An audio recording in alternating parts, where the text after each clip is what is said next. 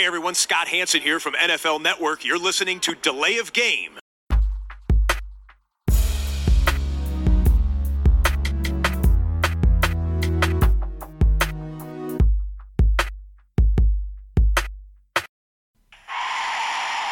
of game. Offense. Five yard penalty. Repeat down. Repeat down. Repeat down. Repeat down. Good evening, ladies and gentlemen. Ihr hört Delay of Game, der Football Podcast mit Episode 142 an diesem Dienstagabend. Live aus dem Schauspielhaus. Und großes Schauspiel soll und wird auch unsere heutige Episode bieten. Ich habe so ein bisschen im Gefühl, es könnte ein Rekord-Podcast werden. Mal schauen. Aber wir sind auf jeden Fall wieder komplett. Ich begrüße den Christian. Hi, grüß dich. Und nach etwas längerer Abwesenheit ist auch der Max wieder da. Ich bin wieder da, hallo. Ja. Max, es war gefühlt eine Ewigkeit, aber eigentlich hast du nur zwei Episoden ausgesetzt. Das ist richtig und ihr wisst ja, ähm, Christian hat glaube ich gestern letzte Woche auch gesagt, ähm, Ja. bei den unwichtigen Themen, da bin ich natürlich nicht dabei. Ach so, okay. Das hast du, das hast du dir gemerkt, du hast es dir, an, an, hast es dir angehört. Ich habe mir natürlich gedacht, auch, äh, meine Abwesenheit höre ich mir natürlich äh, weiterhin unseren Podcast an, das ist richtig. Das ist vorbildlich. Ja. Also, ich habe ihn noch nie gehört, wenn ich nicht dabei gewesen bin. Okay. ähm, Ich mache das trotzdem. Ja, das, so soll das sein und da kann man nur sagen, alles richtig gemacht. Ja, äh, kurze Frage noch, bevor es losgeht. Wie ist der Vorfreude-Level bei euch kurz vor dem Saisonstart? Ich freue mich riesig. Nee, ich habe echt Bock. Also, auf geht's. Her damit. Ja, ich darf ja gleich gegen die Patriots ran und das wird interessant und ich freue mich auf den Sonntag auf jeden Fall. Gut, schön. Ähm, Bei immerhin dir, Tobi? Zwei, immerhin zwei von drei. Ähm, Ja. Kein Kommentar an dieser Stelle. Du möchtest dich Ähm, raushalten, okay. Ja, nee, sonst äh, höre ich wieder Whining and Complaining von, von anderen Leuten und äh, nee, spare ich mir an der Stelle. Ähm, keine Antwort ist ja dann auch eine Antwort. Ja, äh, damit die Stimme für den richtig vollgepackten Podcast aber auch hält, brauchen wir Bier. Das bringt uns zur Bierfrage.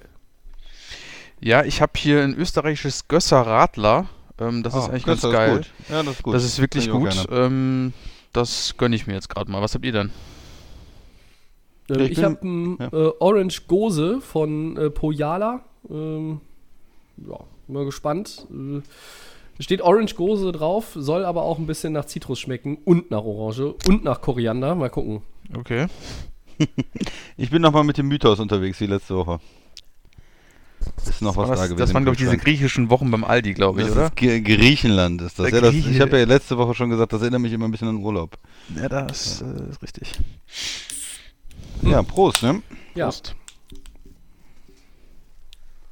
ja, es ist fruchtig und sauer, also so wie es sein soll. Wunderbar. Sehr gut. Dann gehen wir mal richtig rein in die ganze Sache mit äh, Headlines. Wir fangen an mit Deshaun Watson. Der bleibt den Texans treu. Der Quarterback verlängert um vier Jahre. Gesamtvolumen des Vertrags 156 Millionen Dollar. Meine Frage zum Auftakt heute. Wie bewertet ihr diesen Deal? Ja, das ist der ähm, ein guter Deal äh, für ihn auf jeden Fall. Ähm, es ist jetzt wieder ein Quarterback normaler ähm, Vertrag, sagen wir mal. Wir hatten ja den Patrick Mahomes Vertrag, der alles in den Schatten gestellt hat, der 10, Mil äh, 10 Jahre war, 450 Millionen bis zu 500 Millionen. Ähm, also ein Wahnsinnsvertrag, der ja so in der NFL in den letzten Jahren auch nicht vorkam. Ähm, und jetzt der, Sean Watson Vertrag ist wieder ein typischer, eine typische Verlängerung äh, vier Jahre verlängert. Ja, die hatten ja noch die, die Fifth-Year-Option auch. Also er wird jetzt nach dieser Saison dann noch fünf Jahre auf jeden Fall für Houston spielen.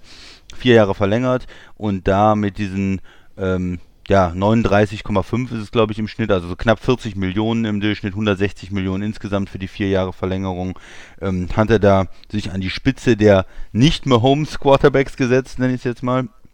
Hast du eine Ja. andere äh, Aufteilung als ich? Also bei mir hatte ich, ich hatte immer hier 156, ähm, aber gut. Ja, 100 die 4 Millionen Peanuts. Ja, genau, das sind dann 39, komm- ich habe jetzt 39, Komma noch was gehabt Okay, im, äh, okay, im ja. Durchschnitt. Ja. Was ist? Neun- 39 glatt hast du? Ja. Gut. Ja, Ich glaube, da sind noch ein paar Incentives drin. Also ich glaube, er kann so, okay. 39 ist Base und er kann, glaube ich, bis zu ähm, äh, 160 Millionen verdienen, wenn die auch irgendwie in den Super Bowl kommen oder so. Also Wir können auch gerne 39 glatt sagen. Ach, das ist ja egal. Äh, Das ist nicht, nicht der größte so. Unterschied. Er ist also deutlich über den äh, Russell Wilson ähm, Vertrag gekommen, der war mit 35 Millionen im Schnitt. Da legt er also 4 Millionen drauf, das ist ja schon eine Menge. Ist aber nicht beim Durchschnitt von Mahomes mit 45 Millionen. Kann er aber auch nicht sein. Er bindet sich ja nicht so lange. Mahomes hat ja quasi die ersten fünf Jahre ungefähr 40 Millionen im Schnitt und die zweiten fünf Jahre 50 Millionen im Schnitt. Und das heißt, wenn er jetzt nur für vier Jahre zusätzlich unterschreibt, dann muss er auch äh, in dem Bereich 40 Millionen eigentlich bleiben. Und Mahomes hat den Super Bowl gewonnen. Mahomes war schon MVP und da kann er eigentlich auch nicht mehr verdienen. Also ist das schon, finde ich, für Watson 40 Millionen ungefähr äh, maximal oder die 39 dann halt.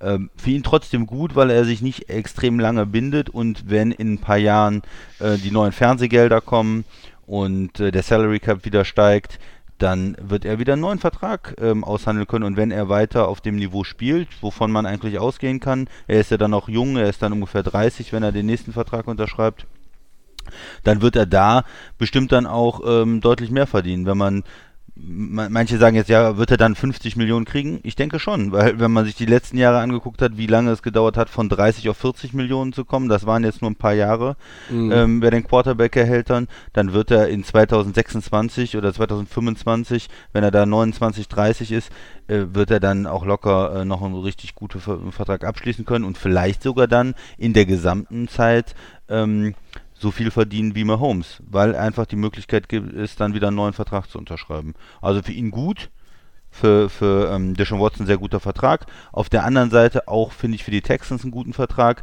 Sie haben es noch irgendwie im Rahmen gehalten. Sie sind, mussten nicht über 40 Millionen im Schnitt gehen und sie mussten nicht einen Dreijahresvertrag akzeptieren, wo er dann vielleicht noch schneller wieder Free Agent wird. Sie haben ihn jetzt relativ lange auch unter Vertrag bis halt 2025.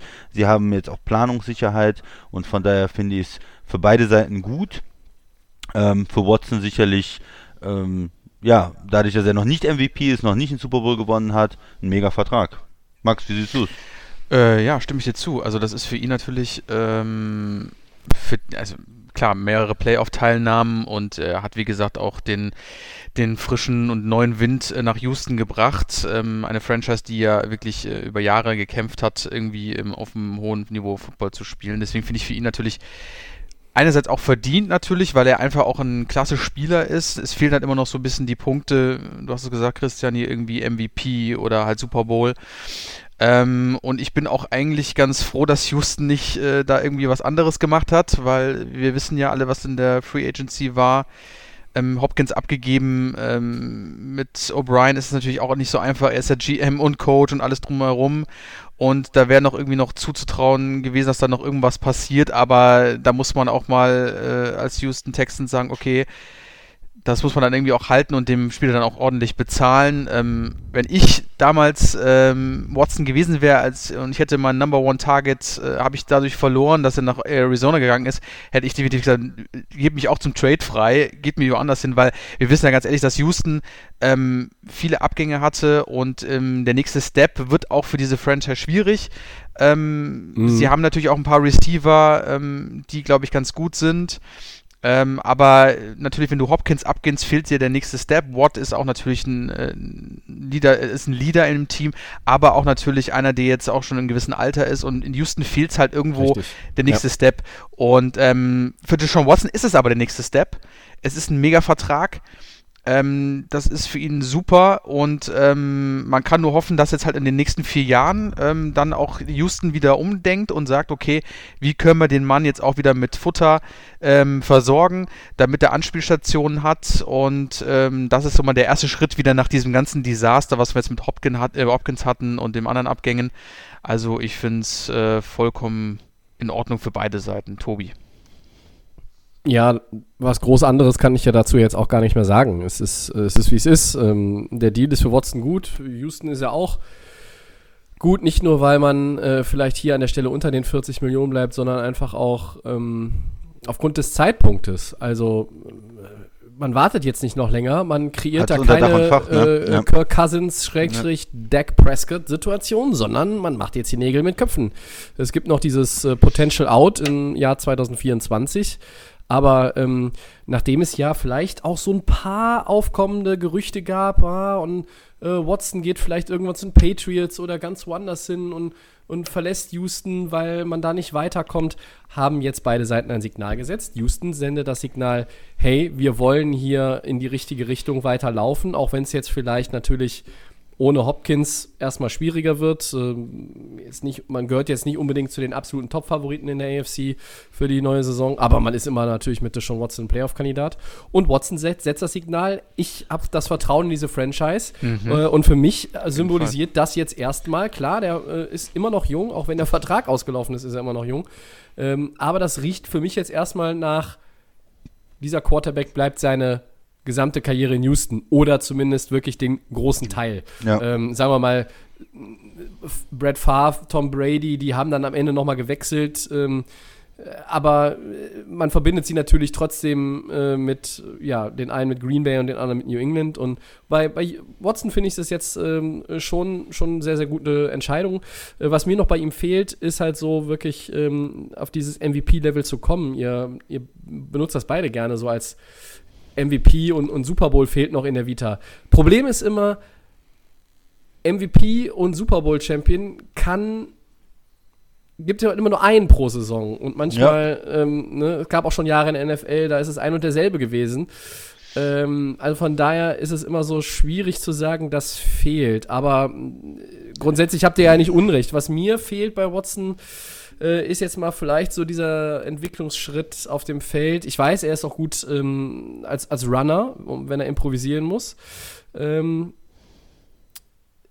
4500 Yards habe ich mir jetzt mal so als, als Grenze da äh, überlegt. Die möchte ich jetzt auch mal von ihm sehen. Ich möchte auch mal vielleicht 37, 38 Touchdowns von ihm in einer Saison sehen. Ähm, ich traue ihm das zu, das Talent hat er.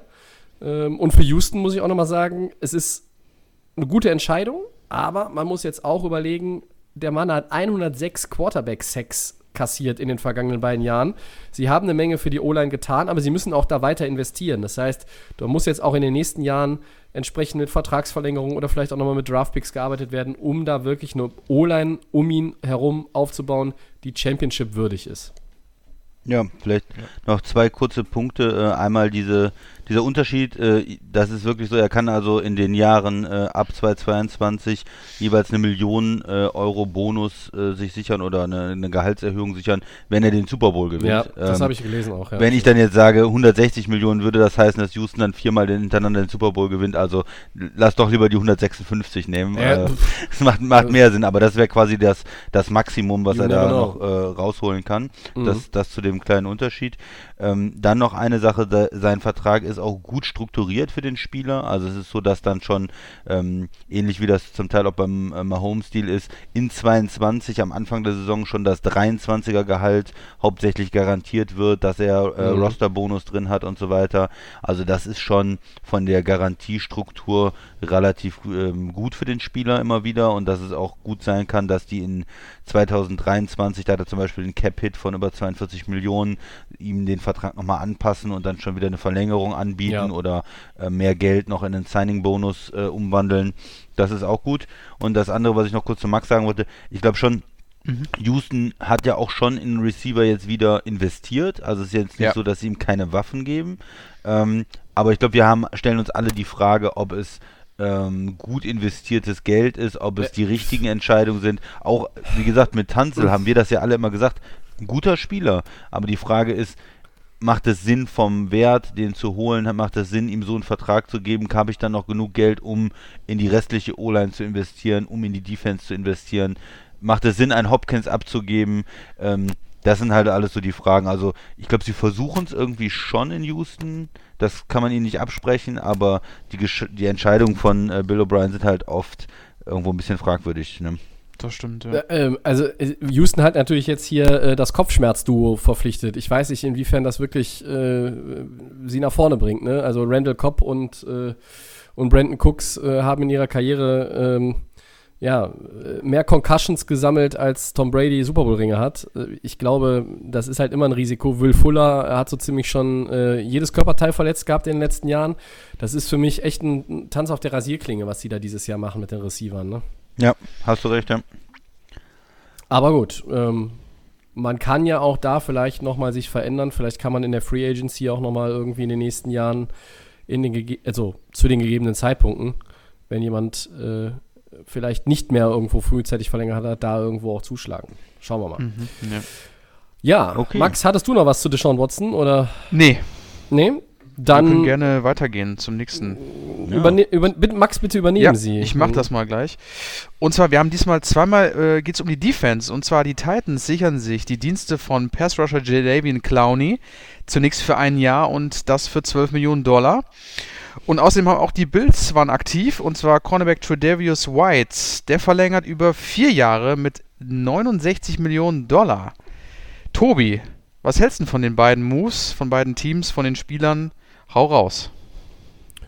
Wenn man sich den Verlauf der letzten Monate anguckt und die ja jetzt vorherrschenden Situationen, sind beide gut, aber auf unterschiedliche Weise. Ähm, ich fange mal schnell mit dem aus meiner Sicht einfacheren Ding an und das ist Tredavious White. Ähm, das ist ein, ein richtig guter Spieler, ähm, der hat das Potenzial, einer der Top-Corner der, der Liga zu werden. Für manche gehört er schon äh, ja. in die ganz obere Kategorie. Äh, Christian, du bist, glaube ich, genau wie ich auch ein großer Fan von ja. ihm.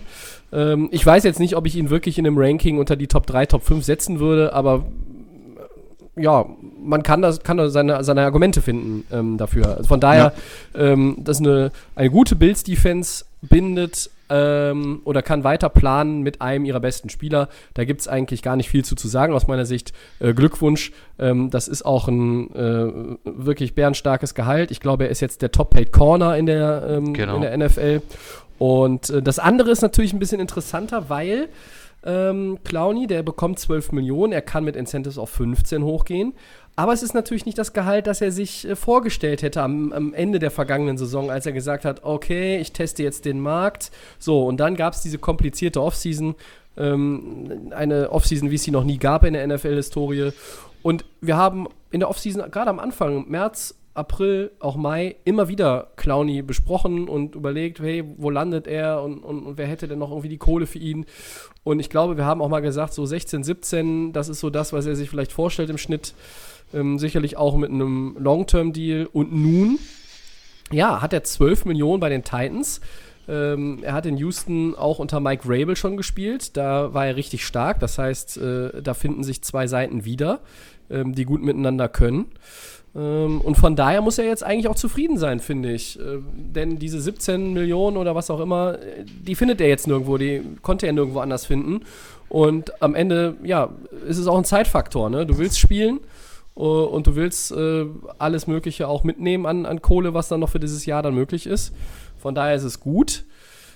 Bin gespannt, was ihr sagt. Und einer von euch beiden kann vielleicht auch noch mal ein bisschen auf diese New Orleans-Geschichte eingehen. Ja, mache ich gerne.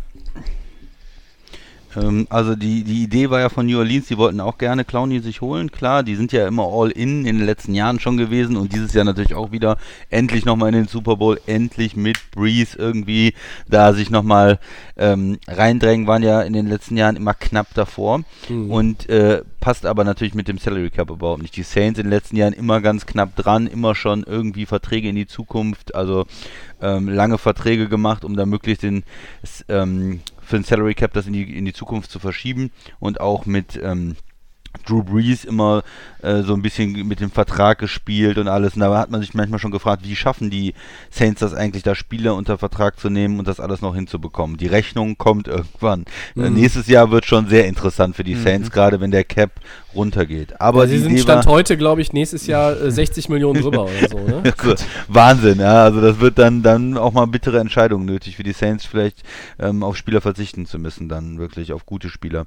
Aber hier die Idee war dann, okay, wie machen wir es? Hm, geht nicht, dass wir ihn irgendwie verpflichten. Und da war die Idee, naja, vielleicht kann ein anderes Team, was viel Salary Cap hat, ähm, einfach Clowny unter Vertrag nehmen und wir gehen dann hin und äh, verschiffen einen Draft-Pick zu dem Team und kaufen den quasi ein für einen Draft-Pick. Also äh, nehmen wir jetzt mal Cleveland, ähm, verpflichten den geben dem das Gehalt, was er sich vorstellt, einen hohen Signing-Bonus und ähm, wir ähm, oder also die Saints geben dann einen Zweitrunden-Pick ab und Raum, äh, ja. be bekommen dann den Spieler für und müssen dann nur noch einen Teil, ein Grund, das Grundgehalt oder sowas bezahlen, dann vielleicht, weiß ich nicht, 4 Millionen und äh, die anderen 12 Millionen waren dann schon als Signing-Bonus be bezahlt. Und das war so die Idee und da haben sie mal bei der Liga vorgefühlt und die Liga äh, fand das nicht so gut. Ähm, es, es soll halt zwischen den Teams keine ähm, es soll halt keine ja, Sachen oder keine ja, Dollargeschäfte zwischen den Teams geben, dass für irgendwas bezahlt wird normalerweise jetzt in ähm, einfach nur in Geld. Und es war auch immer so die Frage, ob man damit die Spieler irgendwo ähm, unfairerweise diese Free Agency beeinflusst, weil der, der Spieler unterschreibt vielleicht jetzt irgendwo bei einem Verein und wird dann sofort woanders hin getradet, wobei er da gar nicht hin wollte. Ähm, wenn sie es ein bisschen cleverer gemacht hätten, ich habe mir noch ein paar Sachen von den amerikanischen Kollegen angehört, die meinten, es wäre auf jeden Fall möglich gewesen. Wenn man es äh, nicht so offensichtlich gemacht hätte, wenn er irgendwo unterschrieben hätte und hätte da ein bisschen das Trainingcamp mitgemacht und nach äh, sechs Wochen in Cleveland hätten die den dann kurz vor der Saison nach New Orleans getradet, da hätte die Liga vielleicht eine Faust in der Tasche gemacht, aber dann hätte man schwer was dagegen machen können. Aber es sind halt so Klauseln im, in dem ähm, in der, in der Rahmenvereinbarung drin, dass man immer in einem guten ähm, ähm, Geist verhandeln muss. Und wenn man Richtig. mit einem Spieler verhandelt, dann muss das fair und offen sein und man kann den nicht mit dem verhandeln und sagen, du spielst hier in Cleveland und fünf Minuten später schickt man den nach New Orleans. Also das, ähm, ja, da ähm, war die Liga gegen. Wenn sie es ein bisschen versucht hätten, hätten sie es vielleicht noch irgendwie geschafft. Es ist grundsätzlich nicht unmöglich. Wir hatten ja früher auch mal diese Geschichte äh, Brock Osweiler, der mehr oder weniger für einen Zweitrunden-Pick ähm, nach ähm, Cleveland war das damals, ne? Von, von Houston äh, gegangen ist. Oh Gott. Und, Oder was, äh, was Denver? Denver war das. Denver, glaube ich, ja, ja.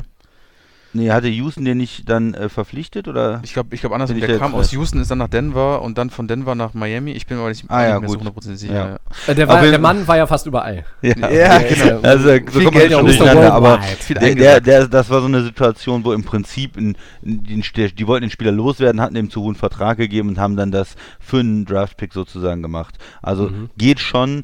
Hier haben die Saints vorgefühlt, war das Ganze ein bisschen offensichtlich, hat der Liga nicht gefallen und am Ende haben sie Abstand davon genommen, beziehungsweise das Angebot war dann am Ende wohl auch niedriger als das von den Titans um 2 Millionen und ähm, so ist, ist das Ganze dann gekommen.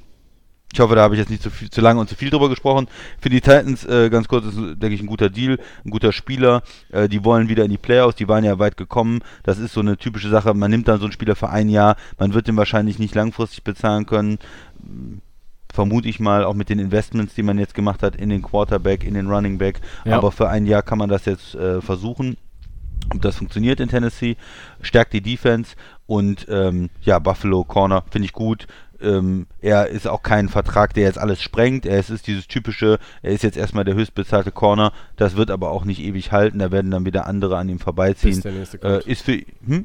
Bis der nächste kommt. Ja. Genau, ist für ihn ein guter Vertrag und für Buffalo aber auch jetzt nicht, dass die da irgendwie einen Fehler gemacht haben, ihm zu viel bezahlt, weil er ist wirklich gut, kann natürlich immer streiten, er ist, hat jetzt nicht äh, wie, wie Gilmore oder Peters diesen ganz großen Namen schon in der Liga, ähm, aber irgendwo in den, in den Top Corner, Top 10 ist er auf jeden Fall, ich denke für viele auch Top 5 ähm, und, und da kann, macht man auch nichts verkehrt, wenn man in so einen Spieler investiert. Jetzt hören wir den Max zu dem. Ja, ähm, komme ich erstmal zu Jadavius White. Ähm, Finde ich gut. Also wir, wir, wir, ich lobe ja eigentlich schon immer über mehrere Jahre eigentlich schon diese Bills Defense.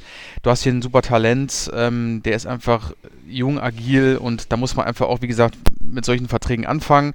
Chris hat es gesagt, okay, äh, es ist ein, er ist ein bisschen höher als Darius Slay, der ist war dann im Moment derjenige, der am meisten verdient hatte, jetzt ist es er, da wird ein neuer kommen. War Aber für die kurz, Bills, ne, mit Slay genau, dann. Richtig, genau. Und dann für, für die Bills ganz wichtig, die wollen ihre Defense weiterhin stärken und dann brauchst du einfach solche Leute, in, äh, um irgendwo jetzt auch mal in der eigenen Division ähm, vielleicht Erster zu werden und auch in die Playoffs mal den nächsten Step zu machen. Und deswegen ist, glaube ich, dieser Vertrag vollkommen legitim für beide Seiten. Auf Clowny möchte ich kurz mal sagen, ähm, weil du, Tobi, meintest ja am Anfang schon, okay, richtig, wir haben mehrmals drüber gesprochen, ähm, aber diese Krankenakte, die er eigentlich so hatte, und ich bin ein ganz, ganz großer Clowny-Fan, schon vom ersten Mhm. Tag an, mir hat er in Houston extrem gut gefallen, ich mag Guter diese Punkt, Aggressivität. Ja. diese, diesen, diesen diesen Football, ähm, den er spielt, diese, diese Aggressivität auch so ein bisschen ähm, und auch seine Tackles und sowas. Und aber diese Krankenakte, die er hatte, und das hat einfach die komplette Liga abgeschreckt. Und ähm, du meintest auch, Tobi, er ist, glaube ich, mit den Erwartungen reingegangen, okay, das ist alles äh, jetzt Schnee von gestern. Äh, aber das ist die Realität in der NFL und da hat man es an so einem Beispiel ähm, gesehen. Und jetzt ist, sind wir eine Woche davor, also wir sind nicht mal mehr eine Woche davor vor der NFL-Saison und es ist auf den letzten Drücker passiert. Und Chris hat es auch sehr gut gesagt, da war dieser Deal mit, mit äh, New Orleans und die waren sehr interessiert. Und ähm, die wollen natürlich auch irgendwo ähm, Spieler haben, um auch da den nächsten Step zu machen. Ähm, aber es ist ähm, krass, wie einfach äh, an dem Beispiel zu sehen ist, äh, als Megatalent und du bist einfach nicht damit gesegnet, dass dein Körper stabil bleibt, dass du einfach jetzt ähm, in diese Situation gekommen bist. Gott sei Dank für ihn, dass es irgendwo weitergeht. Es hätte ja auch wirklich sein können, dass, es, dass er gar keinen findet oder irgendwie seine Erwartungen mhm. waren auch meiner Meinung nach deutlich zu hoch. Aber mit den Titans macht er, glaube ich, nicht viel falsch. Die sind, ähm, glaube ich, für jede Verstärkung umso dankbarer, weil sie haben ja jetzt mittlerweile schon ein eingespieltes Team und ich glaube, wenn er jetzt wenigstens mal eine Saison durchspielen kann und vielleicht auf dem Level ist, wie er am Anfang war, ist auf jeden Fall eine Bereicherung für die Titans und ähm, ich hätte ihn auch gerne Miami gehabt, gar keine Frage. Ich wäre das Risiko wahrscheinlich auch eingegangen, zu sagen, okay, man nimmt das, äh, man nimmt das in Kauf. Ähm, aber ähm, ja, es ist, ist traurig zu sehen, aber ähm, Gott sei Dank hat es für ihn äh, gereicht und ich finde den Move für Tennessee auch ähm, sehr, sehr gut. Ja.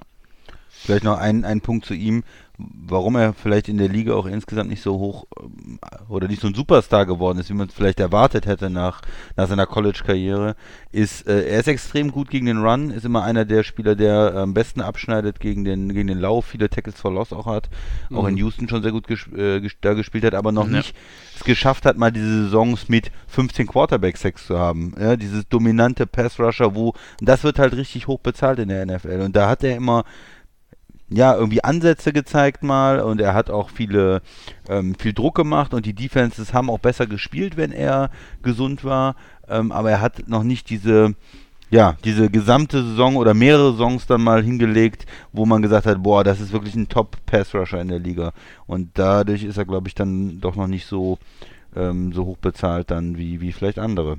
Ja, ähm, obwohl er das Potenzial hat, glaube ich, das, das sehen, glaube ich, alle, ne? Die, er wäre wär bestimmt auch in dem, man hätte bestimmt, bestimmt auch von ihm erwarten können und hätte es bestimmt auch irgendwie durchsetzen können, weil, aber wenn du natürlich ständig verletzt bist und du als Team nur hoffst, äh, hoffentlich wird er die Saison mal durchspielen und dann ist er wieder verletzt und wieder verletzt, dann ist halt einfach der nächste Step unmöglich und ähm, ja, hast du vollkommen recht, Christian, das ist, ähm, wäre bestimmt ein Megatalent, ähm, und hätte bestimmt auch diese Stats erreichen können, aber da ist irgendwie äh, mal auch was schiefgelaufen, ja. Das habt ihr wunderbar zusammengefasst zur Personalie Clowny. Äh, last Word äh, bezüglich Tredavious White von mir. Letzte Saison in 15 Spielen, 6 Interceptions, schon, zwei Forced Fumbles, äh, 17 Passes äh, defended, noch ein Quarterback-Sack obendrauf und vier Tackles für ein Loss. Also, ähm, das kann man als Corner in seinem dritten Jahr mal durchaus so machen. Der Mann ist 24 oder jetzt dann 25 in der neuen Saison. Hm. Ähm, ich glaube, da können wir uns noch auf äh, ja, jede Menge harter Duelle freuen. Ich sag mal, in der Division, in der er unterwegs ist, sind jetzt nicht so die, die Opposite Receiver sind jetzt nicht so die ganz geilen. Äh, auf dem Papier ist tatsächlich Devante Parker der Beste, würde ich sagen. Also die Jets haben keine mehr, die sind alle verletzt oder Dix. eh schlecht. Ähm, ja, Dix. aber der ist, der ist aber in seinem Team. Ja. Aber in der Division ist es der Das Beste, ist richtig. Aber okay. du meinst es als Duell, okay. Äh, äh, ne, als Gegner, wenn ich ja, jetzt einfach ja. auf Patriots, Jets und Dolphins gucke, äh, äh, sehe ich Devante Parker schon als den besten ja. Gegner. Und, Julian gut, Edelman. Äh, ja, also Tredavious White ist ein Corner, dem traue ich zu, jeden Receiver ähm, zu beschatten. Ähm, auch, auch äh, sage ich mal, wenn es gegen die Saints gehen würde, gegen den Michael Thomas, den einigermaßen zu kontrollieren. Ausschalten ist natürlich bei solchen Leuten Schwer. immer schwierig. Die Zeiten äh, von irgendwelchen Inseln und Listen mit Kreuzchen und grünen Häkchen scheint ja auch vorbei. Ja. Aber gut, andere Geschichte. Schwer. Ich habe noch zwei ganz kleine Punkte, dann können wir sofort zur nächsten Headline gehen. Einmal Clowny, nur dass man das in meinem Kopf hat, der hatte noch nie 10 Sex in der Saison. Also ja, das, das Beste, 9,5 ja, in 17 ah, und 9 ja. in 18. Äh, das vergisst man vielleicht manchmal bei seinem Namen, seinem ja, Resümee, was er hat, aber nie mehr als äh, 9,5 Sex gehabt. Und noch die Geschichte mit Brock Osweiler, um die abzuschließen. Backup in Denver, Mega-Vertrag gekriegt von Houston für 72 Millionen Ah, okay, über vier so. Jahre in 16 und dann äh, ein Jahr später nach Cleveland abgegeben, Cleveland, um, recht, um, das, um das Gehalt zu sparen. Und hat später dann nochmal in Denver wieder unterschrieben, äh, irgendwie als Backup, kurze Zeit, und war dann ziemlich schnell außerhalb der, aus, aus Ja. der Liga raus. Ich, ich glaube ja, dass wir, dass wir diese ähm, Sign-and-Trade-Nummern, die ja eigentlich nicht gerne gesehen sind und in- hier in dem Fall auch, äh, wo dann Riegel vorgeschoben wurde, ich glaube, dass wir die durchaus, dass es die durchaus schon gab, aber Ja, dass sie entsprechend versch verschleiert gewesen sind, sodass da, wie gesagt, die Liga entweder, wie du sagst, die Faust in der Tasche gemacht hat oder es gar nicht so richtig mitbekommen hat, weil es dann einfach irgendwo ein Agreement gab. Ähm, ich habe jetzt kein Beispiel ad hoc im, im Kopf, aber ich bin mir relativ sicher, dass wir das in den letzten zehn Jahren schon mal irgendwie ähm, gesehen haben. Denn gut, manchmal muss man einfach ein bisschen äh, tricksen, sonst wird es mit dem Salary Cap eng und ähm, das haben die Saints versucht, es hat nicht geklappt. Aber ich sag mal so, aus Sicht von New Orleans, Talent bringt der Spieler mit. Aber dann auch die 10 Millionen und einen Zweitrunden-Pick zu opfern, Ja. der damit im Grunde genommen einen Price-Tag von 12 viel. Millionen Dollar hätte, ja, wenn wir jetzt irgendwie, keine Ahnung, Signing-Bonus oder, oder, oder 4 Millionen Dollar oder was auch immer äh, man dann noch irgendwie äh, reingepackt hätte, das ist dann einfach zu hoch. Ja. Ja. Und ich glaube, die Saints können am Ende äh, dann auch, müssen sie nicht traurig sein. Aber Das ist einfach, einfach witzig, wenn du überlegst, dass die nächstes Jahr schon 250 Millionen Dollar gegen den Cap haben, damit 70 Millionen über dem Cap liegen, wie du gesagt hast, und der Cap aber wahrscheinlich nochmal 25 Millionen runtergeht. Da Ja. fragt man sich, äh, wie wollt ihr das überhaupt in irgendeiner Form bewältigen? Also es wird richtig spannend, was New Orleans Ja, da, da kann man nur erstmal da ansetzen, wo die, wo die meiste Kohle ist. Äh, Drew Brees ähm, hat er hat er für nächstes Jahr nicht auch noch Vertrag Ja, irgendwie mit einem 25 Mega-Capit von, von 50 Ja. Millionen irgendwie Total Capit oder so? Das ist ja, Ja, Irrsinn. 36. 36 ist auch nicht wenig. Äh, da muss man da nochmal restrukturieren, falls er noch weiterspielt. Und äh, man muss auch bei Michael Thomas dann ansetzen und sagen, hey, pass mal auf, wir verlängern vielleicht mit dir nochmal, schieben das Geld nach hinten. Ähm, Hat ja einen relativ neuen Vertrag, ja? Eben, ja, aber man muss vielleicht da auch noch mal ein bisschen gucken. Ähm, aber andere Geschichte und Ja, äh, für einen anderen. Tag. Richtig. Genau. Die Saints müssen sich auch vor allen Dingen darum kümmern. so, ähm, dann machen wir heute aufgrund der Vielzahl von ja, Headline-würdigen oder auch eher schmunzelwürdigen äh, Geschichten und News eine Schnelldurchgang-Runde sozusagen. News im Schnelldurchgang haben wir das Ganze genannt. Ähm, da kommen jetzt auch noch ganz tagesaktuelle Sachen hinten dran. Äh, wir gehen es erstmal quasi von unserem Infozettel von Durch. vorne durch Ja. und wollen uns, glaube ich, jetzt ernsthaft wirklich kurz halten, damit wir hier nicht heute die Drei-Stunden-Marke äh, sprengen. Ähm, ich leg mal los und jeder kann vielleicht wirklich ganz kurz nur sagen, was er davon hält. Wide Receiver Keenan Allen erhält bei den Chargers eine Vertragsverlängerung, Männer. Vier Jahre, rund 80 Millionen Dollar. Was sagt ihr dazu? Finde ich äh, gut. Ist für mich, ist er der Nummer 1 Receiver in, in, bei den Chargers. Schon über mehrere Jahre. Irgendwie sehr, immer sehr produktiv. Ähm, hätte mich jetzt auch gewundert, wenn er da nicht irgendwie eine Verlängerung bekommen würde. Deswegen würde ich sagen, vier Jahre, rund 80 Millionen Dollar ist vollkommen in Ordnung. Ähm, das stabilisiert auch, äh, wie gesagt, die Offense der, äh, der Chargers. Also, ich finde es gut. Christian. Ja, ich mag den Spieler, hat mich ein bisschen gewundert, weil, äh, also für ihn ist es gut, vier Jahre 80 Millionen, 20 im Schnitt. Ja. Äh, er ist aber ein bisschen älterer Receiver und ähm, hatte auch schon mal die eine oder andere Verletzung. Von daher, ich hätte jetzt gedacht, man kriegt ihn vielleicht auch für sowas wie äh, 16 bis 18 Millionen, wenn man ihm äh, einen längeren Vertrag anbietet. Und von daher hätte ich gedacht, die Char oder finde ich für die Chargers ein bisschen ein bisschen äh, überbezahlt vielleicht, um einen verdienten Spieler vielleicht auch glücklich zu machen jetzt in der ähm, in dem Umbruch auf Quarterback. Äh, hätte ich gedacht, kriegt man vielleicht auch ein bisschen günstiger. Aber für Keenan Allen eine schöne Sache. Die 80 Millionen, da freut er sich. Ja. Ähm, ich habe jetzt noch nicht genau in die Details des Vertrags geguckt, wie viel wirklich garantiert ist, ob glaub, er wirklich sind- alles davon sieht. Ja, die sind, glaube ich, immer noch ähm, äh, an, äh, ja, ni- nicht einsehbar. Also ich habe äh, jetzt nur rausbekommen, er hält 50 Millionen garantiert. Ja, das ist doch nett. Mhm. Es ist 50 Millionen. In meinen Augen ist es halt ein Dankbarkeits-Rentenvertrag. Ja, ähm, Ja. Ich, ich glaube, es ist sein letzter Vertrag. Ähm, ich glaube, äh, dass genau diese zwei, drei, vier, vielleicht vielleicht sogar 5 Millionen pro Jahr mehr da drin sind, äh, weil die Chargers auch einfach da äh, sagen, äh, pass auf, das ist hier dein, äh, dein, dein Ruhestandsbonus schon im, im Vorhinein. Ähm, der hat das Team ja auch getragen, äh, mitgetragen über all die Jahre. Und die letzten drei Saisons immer rund 1200 Yards oder mehr. 1393, ja. 1196, 1199. Ähm, teilweise ja auch wenn er gedoppelt wird, weil die anderen Receiver bei den Chargers jetzt nicht unbedingt von einer ganz großen Qualität gewesen sind äh, und dann auch Leute wie Hunter ja. Henry immer schon ausgefallen sind. Aber man, man vertut sich vielleicht auch, Tobi. Ich habe jetzt gerade nochmal nachgeguckt, er ist erst 28, ne? Das heißt vier Jahre Vertrag von 28 bis 32 oder 33 dann. Ja, dann ist, ist es vielleicht nicht sein letzter Vertrag, aber es ja. ist sein letzter großer und langer genau, Vertrag. Genau, ja. Ist, ist gar nicht, ist vielleicht doch gar nicht so schlecht, muss man sagen. Ja. ja. Ähm, und damit äh, hat man da jetzt einfach auch für dann Justin Herbert, der wird dieses Team ja übernehmen. Ähm, ich tippe auf Woche 5 äh, oder 6. Äh, hat man natürlich da auch einen ganz erfahrenen Mann. Wir, wir haben das immer wieder gesehen, wie wichtig das ist, wenn man erfahrene Receiver hat. In, in Arizona hat Larry Fitzgerald schon äh, gefühlt fünf Quarterbacks äh, rangeführt. Ja. Nicht alle natürlich mit Erfolg, aber das ist jetzt auch nicht immer von ihm abhängig. Und Keenan Allen ist jemand, der ähm, ja dessen Wort auch dann Gewicht hat. Und von daher gute Sache. So. Ja, kann man gar nicht glauben, dass der erst 28 ist und schon so viele Jahre in der Liga spielt. Aber ich gut. muss auch sagen, ich hatte ich, ihn bei 30. Gedacht, äh, ich hätte genau. auch älter gedacht, ja. ja. Ja, aber Früh in die Liga gekommen, auch wir sind ja nicht allwissend. Wir müssen ja, ja hin und wieder das Internet bemühen. Ne?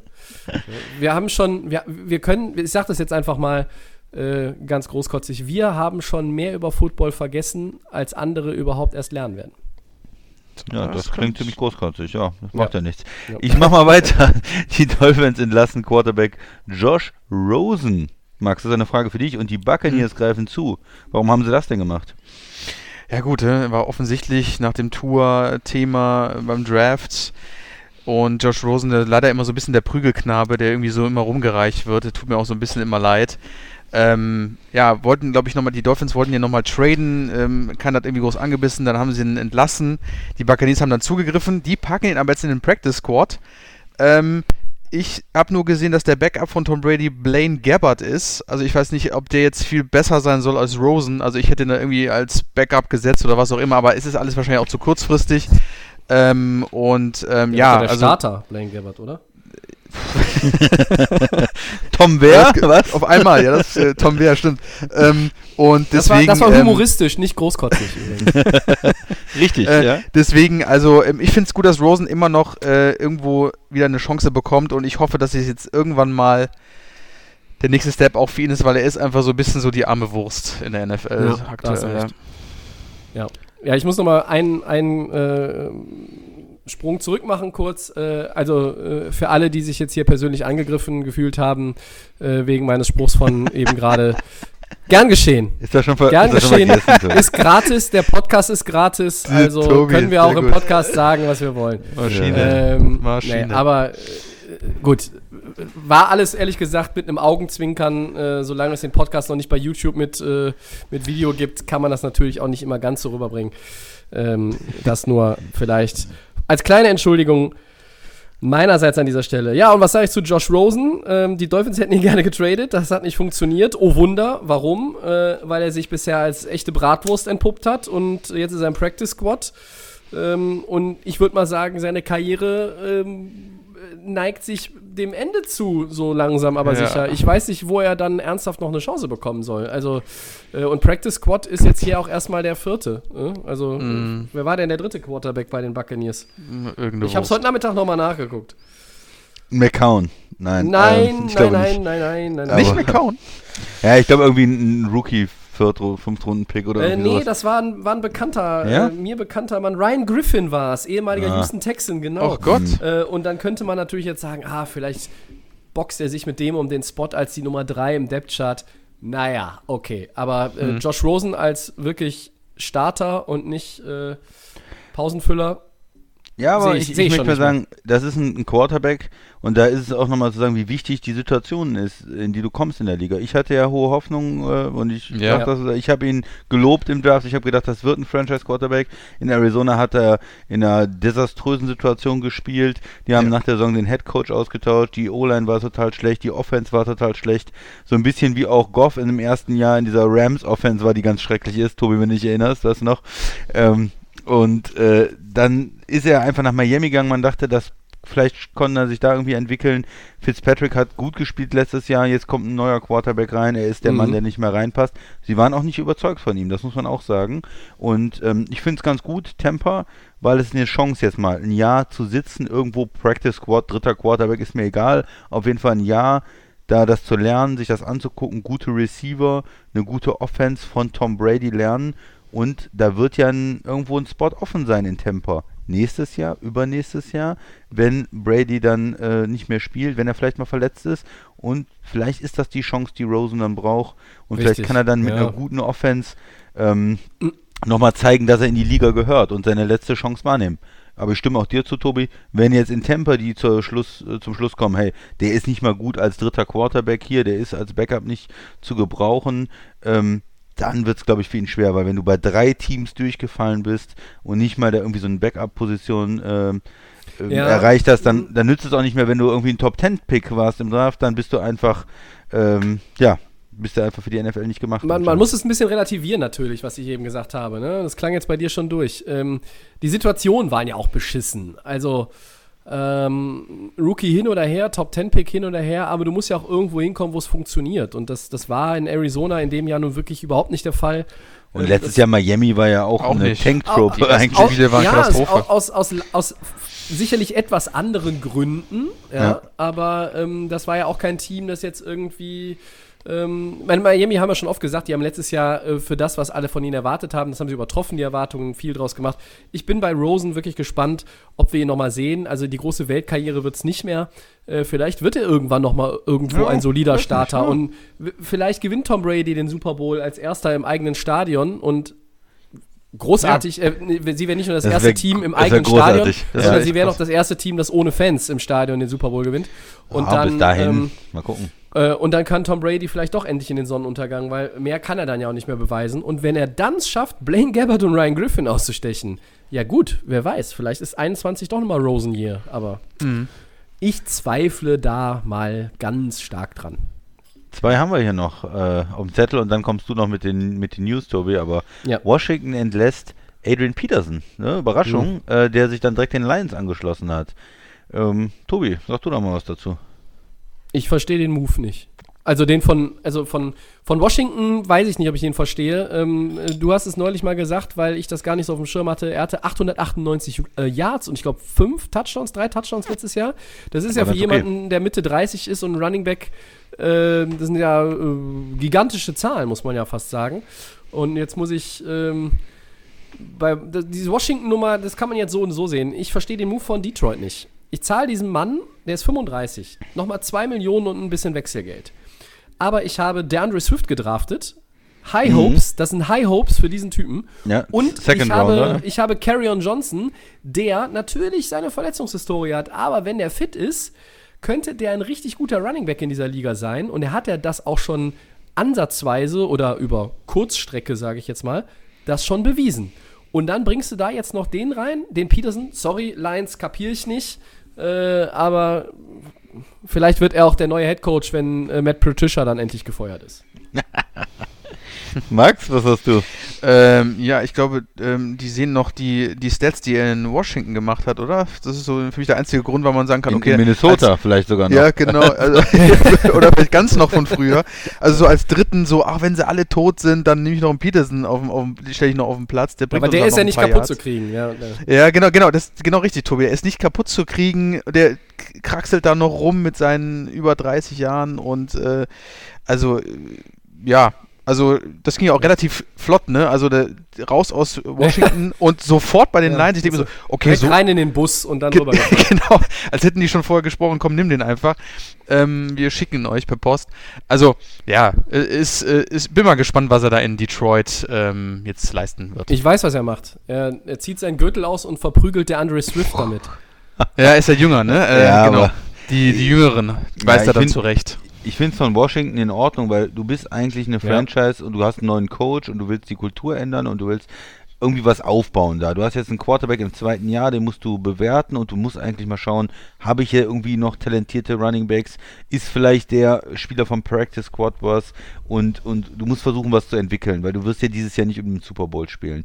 Und wenn du da einen, einen Running Back hast, der irgendwo in den 30ern ist und dir zwar noch eine ordentliche äh, Produktion liefert, aber auch nicht ähm, die Saison für dich rumreißt, dann klar, gibst du den ab, einfach aus meiner Sicht, um anderen Spielern eine, eine Möglichkeit zu geben. Einfach um die Chance zu haben, einen, äh, einen Running Back zu finden, der vielleicht ein Fünftrunden-Pick ist, der vielleicht ein Practice-Squad-Spieler ist, der vielleicht irgendwo noch in deinem Roster ist, Mhm. um, um dann in die Zukunft zu gehen. Und deswegen finde ich den Move für, für Washington okay. Was, was wollen die jetzt mit Peterson dann noch? Äh, bei so einem Team, was eigentlich äh, wirklich äh, sich en erst entwickeln muss. Und für Detroit, ich stimme dir zu, Tobi, was soll das? Warum machen die das? Äh, warum bauen die sich da das Backfield zu, wo sie doch eigentlich attraktive Optionen haben? Ähm, macht für mich keinen Sinn. Ja. Also habe ich auch ehrlich gesagt aus ähm, als Divisionsrivale keine Angst vor. Ich mir denke, ja, die holen Peterson, Ach, dann denke ich mir, ja gut, okay. Äh, der ist immer noch ganz okay, aber der, äh, da hast du jetzt auch keine Angst vor, wenn die dem den Ball geben, okay, dann wirft halt Stafford nicht, dann hast du nicht die dynamischen Running Backs und äh, das ist für die Gegner eher okay, weil den, den Peterson zu vier Yard halten, das wird man jetzt mittlerweile noch irgendwie hinbekommen. Mhm. Ja. Ja, Max, möchtest du weitermachen? Ich mache gerne natürlich äh, weiter. Und zwar, ja, Cam Newton ist offiziell der Starting Quarterback der Patriots. Christian, überrascht dich das? Nö, überrascht mich nicht. Ist ein, äh, ein talentierter Spieler, ein ehemaliger MVP, der äh, da jetzt reingekommen ist. Und ja, nicht äh, Super Bowl MVP, aber. MVP. Das ist MVP. Ähm, Ah, er, er, ist der, er ist dieses MVP mal geworden, was halt Deshaun Watson noch nicht ist. Genau. War. Genau. Und ähm, er hat sich da gut reingefügt bei den Patriots. Alles, was man hört, ist positiv. Er hat es angenommen, er arbeitet extrem hart. Das wollen die auch sehen bei den Patriots. Das will ja auch Belichick sehen. Äh, er will es, glaube ich, der ganzen Liga und allen beweisen, dass er noch ein guter Spieler ist, dass er äh, physisch so eine Saison durchstehen kann. Und äh, er ist jetzt sogar irgendwie Team-Captain noch gewählt worden und alles. Also da bei den Patriots sieht alles aus, Newton ist the man und wir werden sehen, ob das auch heißt, er kann immer noch auf dem Niveau spielen. Ähm, die Gesundheit ist bei ihm alles, wir haben das ganz oft gesagt. Ähm, wenn er fit ist, äh, ist er ein Spieler, der den Unterschied machen kann. Wenn er nicht richtig fit ist, äh, wird es schwer für die Offense der Patriots dieses Jahr. Das ist korrekt. Ähm, für mich ist es ja keine Überraschung. Wir müssen es ja, also ich will mich jetzt auch gar nicht Ja. lange dran aufhalten. Ähm, man hat ihn geholt und dann sicherlich auch nicht, äh, um da jetzt zu zocken, so nach dem Motto vielleicht Competition mit Stidham, sondern es war ja damit, damit eigentlich auch klar, ähm, that's our guy. Und was mich ein bisschen verstört, ist dieses Lob von Belichick, bevor der Mhm. überhaupt einen Regular Season Pass im, im, im, im Trikot der Pets geworfen hat, der dann sagt, äh, der arbeitet unglaublich hart, äh, bin beeindruckt. Und als ich das gelesen habe, dass Belichick das gesagt hat, habe ich mich gefragt, wer das in dem Hoodie ist und was er mit dem Imperator angestellt hat. ähm, das ist ja, das ist ja fast so, als, als würde ich jetzt hier, äh, ja, keine Ahnung, äh, Lob an irgendwelche äh, anderen Podcasts aussprechen äh, oder so. Ne? Ja. Also, Gibt's nicht. Also von daher, nein. Sondern liebe Kollegen, äh, falls ihr uns hört, ähm, wir lieben euch alle. Ähm, nee, also das ist schon eine, schon eine richtig ähm, ja, unspektakuläre News an sich, aber ähm, Newton könnte tatsächlich jetzt mal einer dieser Spieler sein, die nach einem Jahr Pause mal so richtig am Reifen drehen. Und dann werden sich noch einige wundern, was er noch drauf hat. Und äh, ja, zählt mir die Patriots nicht aus, liebe Freunde. Ah, Ja, sagt ja. derjenige, der sie in Middle of the Pack gewählt hat. Ja, Ja, Ja. ich habe aber auch gesagt, dass sie äh, durchaus in dem veränderten Playoff-Format äh, dann mein Anwärter sind, um noch diesen Ah. letzten Playoff-Platz zu holen. Deshalb sage ich das. Ah, okay. Ja, ich wollte ich das hatte- nur mal Ich betonen. hatte mich darauf vorbereitet auf deine, äh, Die- auf deine Rückhand. Aber Ja, ja, die ich bin großen als Netz vor- Bills-Fans als Netz hier. vorgerückt und äh, Ja, den Bills. Schmetterball verwandelt. die Bills-Fans? Wird der, Ja. der Maxi Seiten gewechselt oder was? Ihr beide wart doch für die Ja, Bills Sag mal, hier. wir was haben ja gesagt, raucht ihr eigentlich da beim Podcast aufnehmen noch? Also ihr könnt da unmöglich nur Bier trinken. Aber ihr beide habt doch die Bills hier äh, ganz hoch als Ja, das stimmt, Jetzt, Christian. Christian Und mach doch mal bei dir das Fenster auf und lass mal den Nebel abziehen, weil irgendwas. Äh, Das war doch so. Tobi. Ne? Wir können uns das ja anhören. So war's. Ja, ja, ja. Achso, jetzt bin ich dran, ne? Ja, ich habe du auch noch darfst, was dazu darfst noch was zu deinem äh, super, mega, duper Freund sagen, Max. Ja, äh, Cam Newton, my man. Ähm, ja, nachdem, nachdem, dass die Patriots den geholt haben, war für mich ja klar, okay, der ist der Nummer 1, man, mich wundert's nicht. Ähm, ich freue mich auf Sonntag. Ich bin ja echt gespannt, wie das alles so harmoniert, ähm, wie er auch 42-3. selber mal wieder spielt. Man kennt ja seinen Spielstil, ob er sich mal irgendwie, ob er mal einen anderen macht, ob er unter, ähm, ob er, ob er unter dem unter dem Imperator irgendwie mal sich anders benimmt. Das wird man ja alles dann irgendwie am Sonntag auch sehen. Und ähm, ja, mich wundert es nicht. Also die Patriots wären ja doof, wenn sie es nicht probieren würden mit ihm. Und ich glaube, er und auch die Franchise hoffen, dass er vielleicht dieser, dieses MVP-Feeling ähm, aus sich rausholt und da irgendwie die Patriots wieder weiterhin auf Erfolgskurs bringt. Also ja, bleibt abzuwarten. Trotzdem, Christian, bleibe ich bei den Patriots bei Middle of the Pack. Tobi, kommen wir jetzt endlich zur Vorschau oder hast du noch was? Ja, ich habe noch was. Es ist, Ah, ist heute bitte. hier. ähm, Wir hätten eigentlich auch zwei Podcasts diese Woche machen können, aber es ist zeitlich, News, News, News. zeitlich äh, natürlich auch, auch dünn und äh, also schwierig. Ähm, Der Andrew Hopkins hat eine äh, äh, Extension bekommen, einen neuen Vertrag. Sicherlich der spektakulärere neue Vertrag im Vergleich zu dem anderen Kollegen. Deshalb sage ich auch noch ganz schnell, wer der andere ist. Die Cleveland Browns haben sich mit Kareem Hunt, dem Running Back, ähm, auf eine Extension geeinigt. Zwei Jahre, 13,25 Millionen. Ähm, das war ja dieses Experiment, der suspendierte Hand, äh, böse Bube äh, aus der Offseason äh, von vor einem Jahr. Und ja, also Kareem Hunt äh, mit Nick Chubb weiterhin da im Backfield in Cleveland. Aber der Andrew Hopkins, das ist natürlich hier unsere spannendere Neuigkeit. Ähm, was habe ich gehört?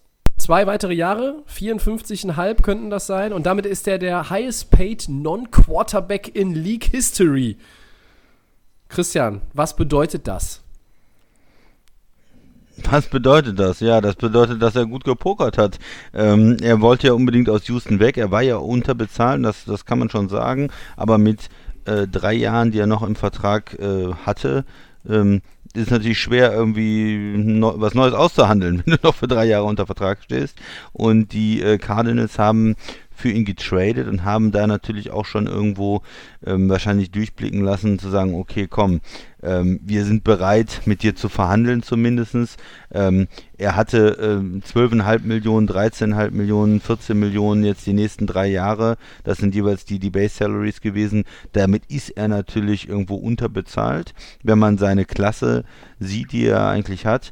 Ähm, ja, ich bin mal gespannt. Ich habe noch nicht die Details gesehen dieser Verlängerung, wie sich das alles dann ähm, verteilt, was wirklich garantiert ist. Ähm, 42,7. ja, und wie, wie das dann passt, aber es wird sicherlich eine, es wird, wird sicherlich eine gute Sache für ihn. Also Mhm. äh, du bist du bist ein Receiver, du bist 28, bist eigentlich bis du 30 bist gebunden und ähm, unterschreibst jetzt einen neuen Vertrag, der dich da ähm, zum bestbezahlten Receiver macht. Von daher ist das äh, eine gute Sache, aber wie gesagt, ich hatte noch keine Möglichkeit, mir den, die Sachen im Detail anzugucken jetzt bei Hopkins. Ja, äh, äh, wichtig, ne? Ähm, der Move war, wie gesagt, auch richtig von den Cardinals. Jetzt musst du den Sack auch zumachen, damit Hopkins auch zufrieden ist. Er hat jetzt Julio Jones überholt äh, als bestbezahlter Wide Receiver. Ähm, und das wurde jetzt alles noch kurz vor der Saison ähm, klar gemacht. Ähm, der Vertrag ist natürlich Bombe. Äh, natürlich aber auch wissen wir, was dieser Mann, äh, produkt wie produktiv der ist. Und ich bin einfach mega gespannt, wie das mit Murray harmoniert. Ich glaube, das könnte richtig krass werden. Ähm, und deswegen, die Cardinals haben eigentlich alles richtig gemacht, haben sich geholt, sie können das bezahlen, sie machen das. Hopkins hat seinen Willen, alle Seiten sind eigentlich zufrieden, deswegen kann man für die Cardinals da einfach auch, ähm, ja, kann man nur hoffen, dass es jetzt auch dann funktioniert, dass der nächste Step damit gemacht ist für die Franchise. Und, aber da bin ich sehr optimistisch, dass sie uns überraschen werden. Und ja, also alles gut gelaufen, Tobi. Ich glaube, wir werden folgenden äh, Satz oder, oder folgende Wortabfolge Mhm. relativ häufig hören in, der nächsten, in den nächsten Jahren. Murray to the Hopkins. Endzone, finds Hopkins, Touchdown, Cardinals. Also ähm, das könnte ein Duo sein, was die nächsten Jahre ja schon so ein paar äh, nette Bestmarken setzt oder Bestmarken oder zumindest in den, in den äh, oberen Bereichen der NFL sich bewegt. Ähm, gut, das war ja aber schon vorher klar. Ne? Also er hat ja, ist ja jetzt nicht, ist heute dahin gewechselt. Ähm, wird schwierig für alle Verteidigungsreihen in der NFC West, wenn man zweimal ähm, In die gegen Cardinals Cardinals muss jetzt, ne? ran muss. Das Ja. ist Ja. nicht mehr nicht mehr so leicht, wie es vielleicht in den vergangenen Jahren ausgesehen hat. Auch wenn ich heute noch mal ein ähm, Interview gelesen habe mit einem ähm, Quarterback aus dieser Division, der gesagt hat, äh, Arizona, die waren ja auch letztes Jahr eigentlich gar nicht so schlecht, zumindest auf dem Papier. Äh, und das fasst es ganz gut zusammen. Man könnte ja vielleicht sogar darüber nachdenken, Kyler Murray als Fantasy Quarterback zu nehmen. Das ist ja vielleicht auch eventuell eine Überlegung. Mm, Ja, äh, aber als ich mich für einen Quarterback entscheiden wollte, war der schon weg. Den hatte mir jemand weggeschnappt, sonst hätte ich es natürlich gemacht. Ach, das warst ja du, Christian, stimmt. We- Weiter geht's, Tobi. Ja.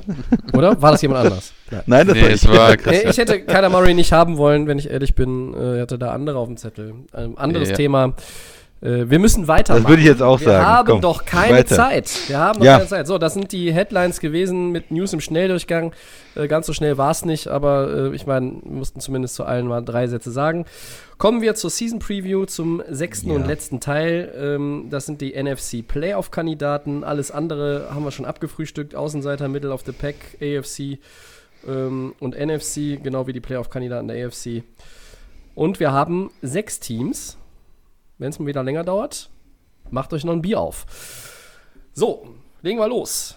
Die Buccaneers, letztes Jahr 7-9, sind für uns ein Favorit, weil sie Tom Brady haben, nicht wahr, Max? Ja. Oder? So einfach kann man Oder das sagen, ne? Hast du noch andere Gründe? Ja, ähm, ja, ich fange mal kurz mit den Buccaneers an. Wir sagen mal kurz die ersten vier Spiele. Die sind ähm, in New Orleans, erstes Spiel, dann äh, zu Hause Carolina, äh, erwarten sie Carolina, dann sind sie im Mile High in Denver und dann sind die Chargers. Das sind schon mal die ersten Spiele, die sehr, sehr interessant werden. Ähm, wie gesagt, ähm, mal schauen, wie das alles fu- funktionieren wird. Ich bin sehr, äh, sehr, sehr gespannt. Dann, wie gesagt, die Pass-Offense und Rush-Defense in 2009 waren sie auf Platz 1.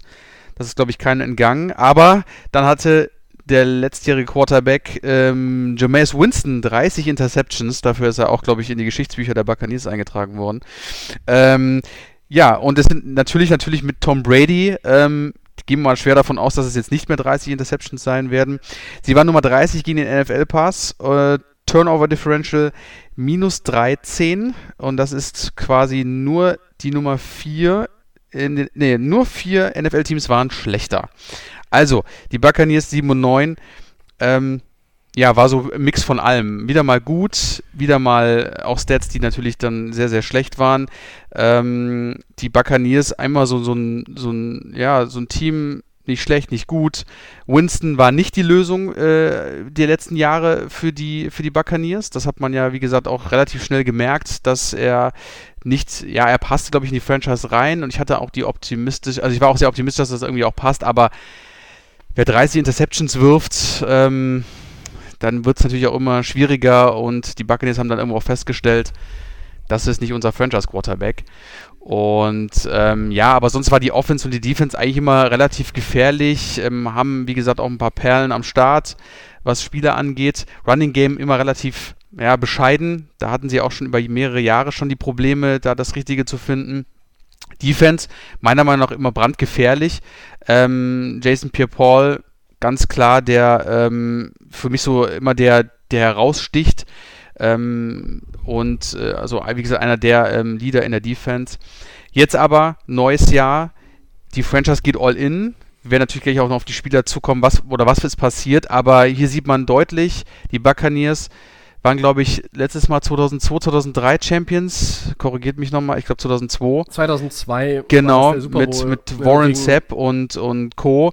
Ja. Ähm, und das wollen sie Gegen wiederholen. Oakland. Und mhm. mit den Moves, allein schon mit Tom Brady und was auch noch passiert ist, signalisiert das alles. Wir wollen nach Tampa zum Super Bowl. Wir wollen im eigenen Stadion da stehen, äh, 2021 und ähm, ja, also ich muss ganz ehrlich sagen, das sieht sehr, sehr gut aus. Also wenn man, wie gesagt, auch die sich den Depth Chart anschaut, Offense wie Defense, ihr könnt gerne beide nochmal die einzelnen Spieler hervorheben, finde ich, ähm, sieht das sehr, sehr gut aus und es ist die große Chance mit dem, mit dem Goat, ähm, den Sack vielleicht zuzumachen. Aber macht ihr erstmal weiter. Ähm, was habt ihr noch zu den Buccaneers?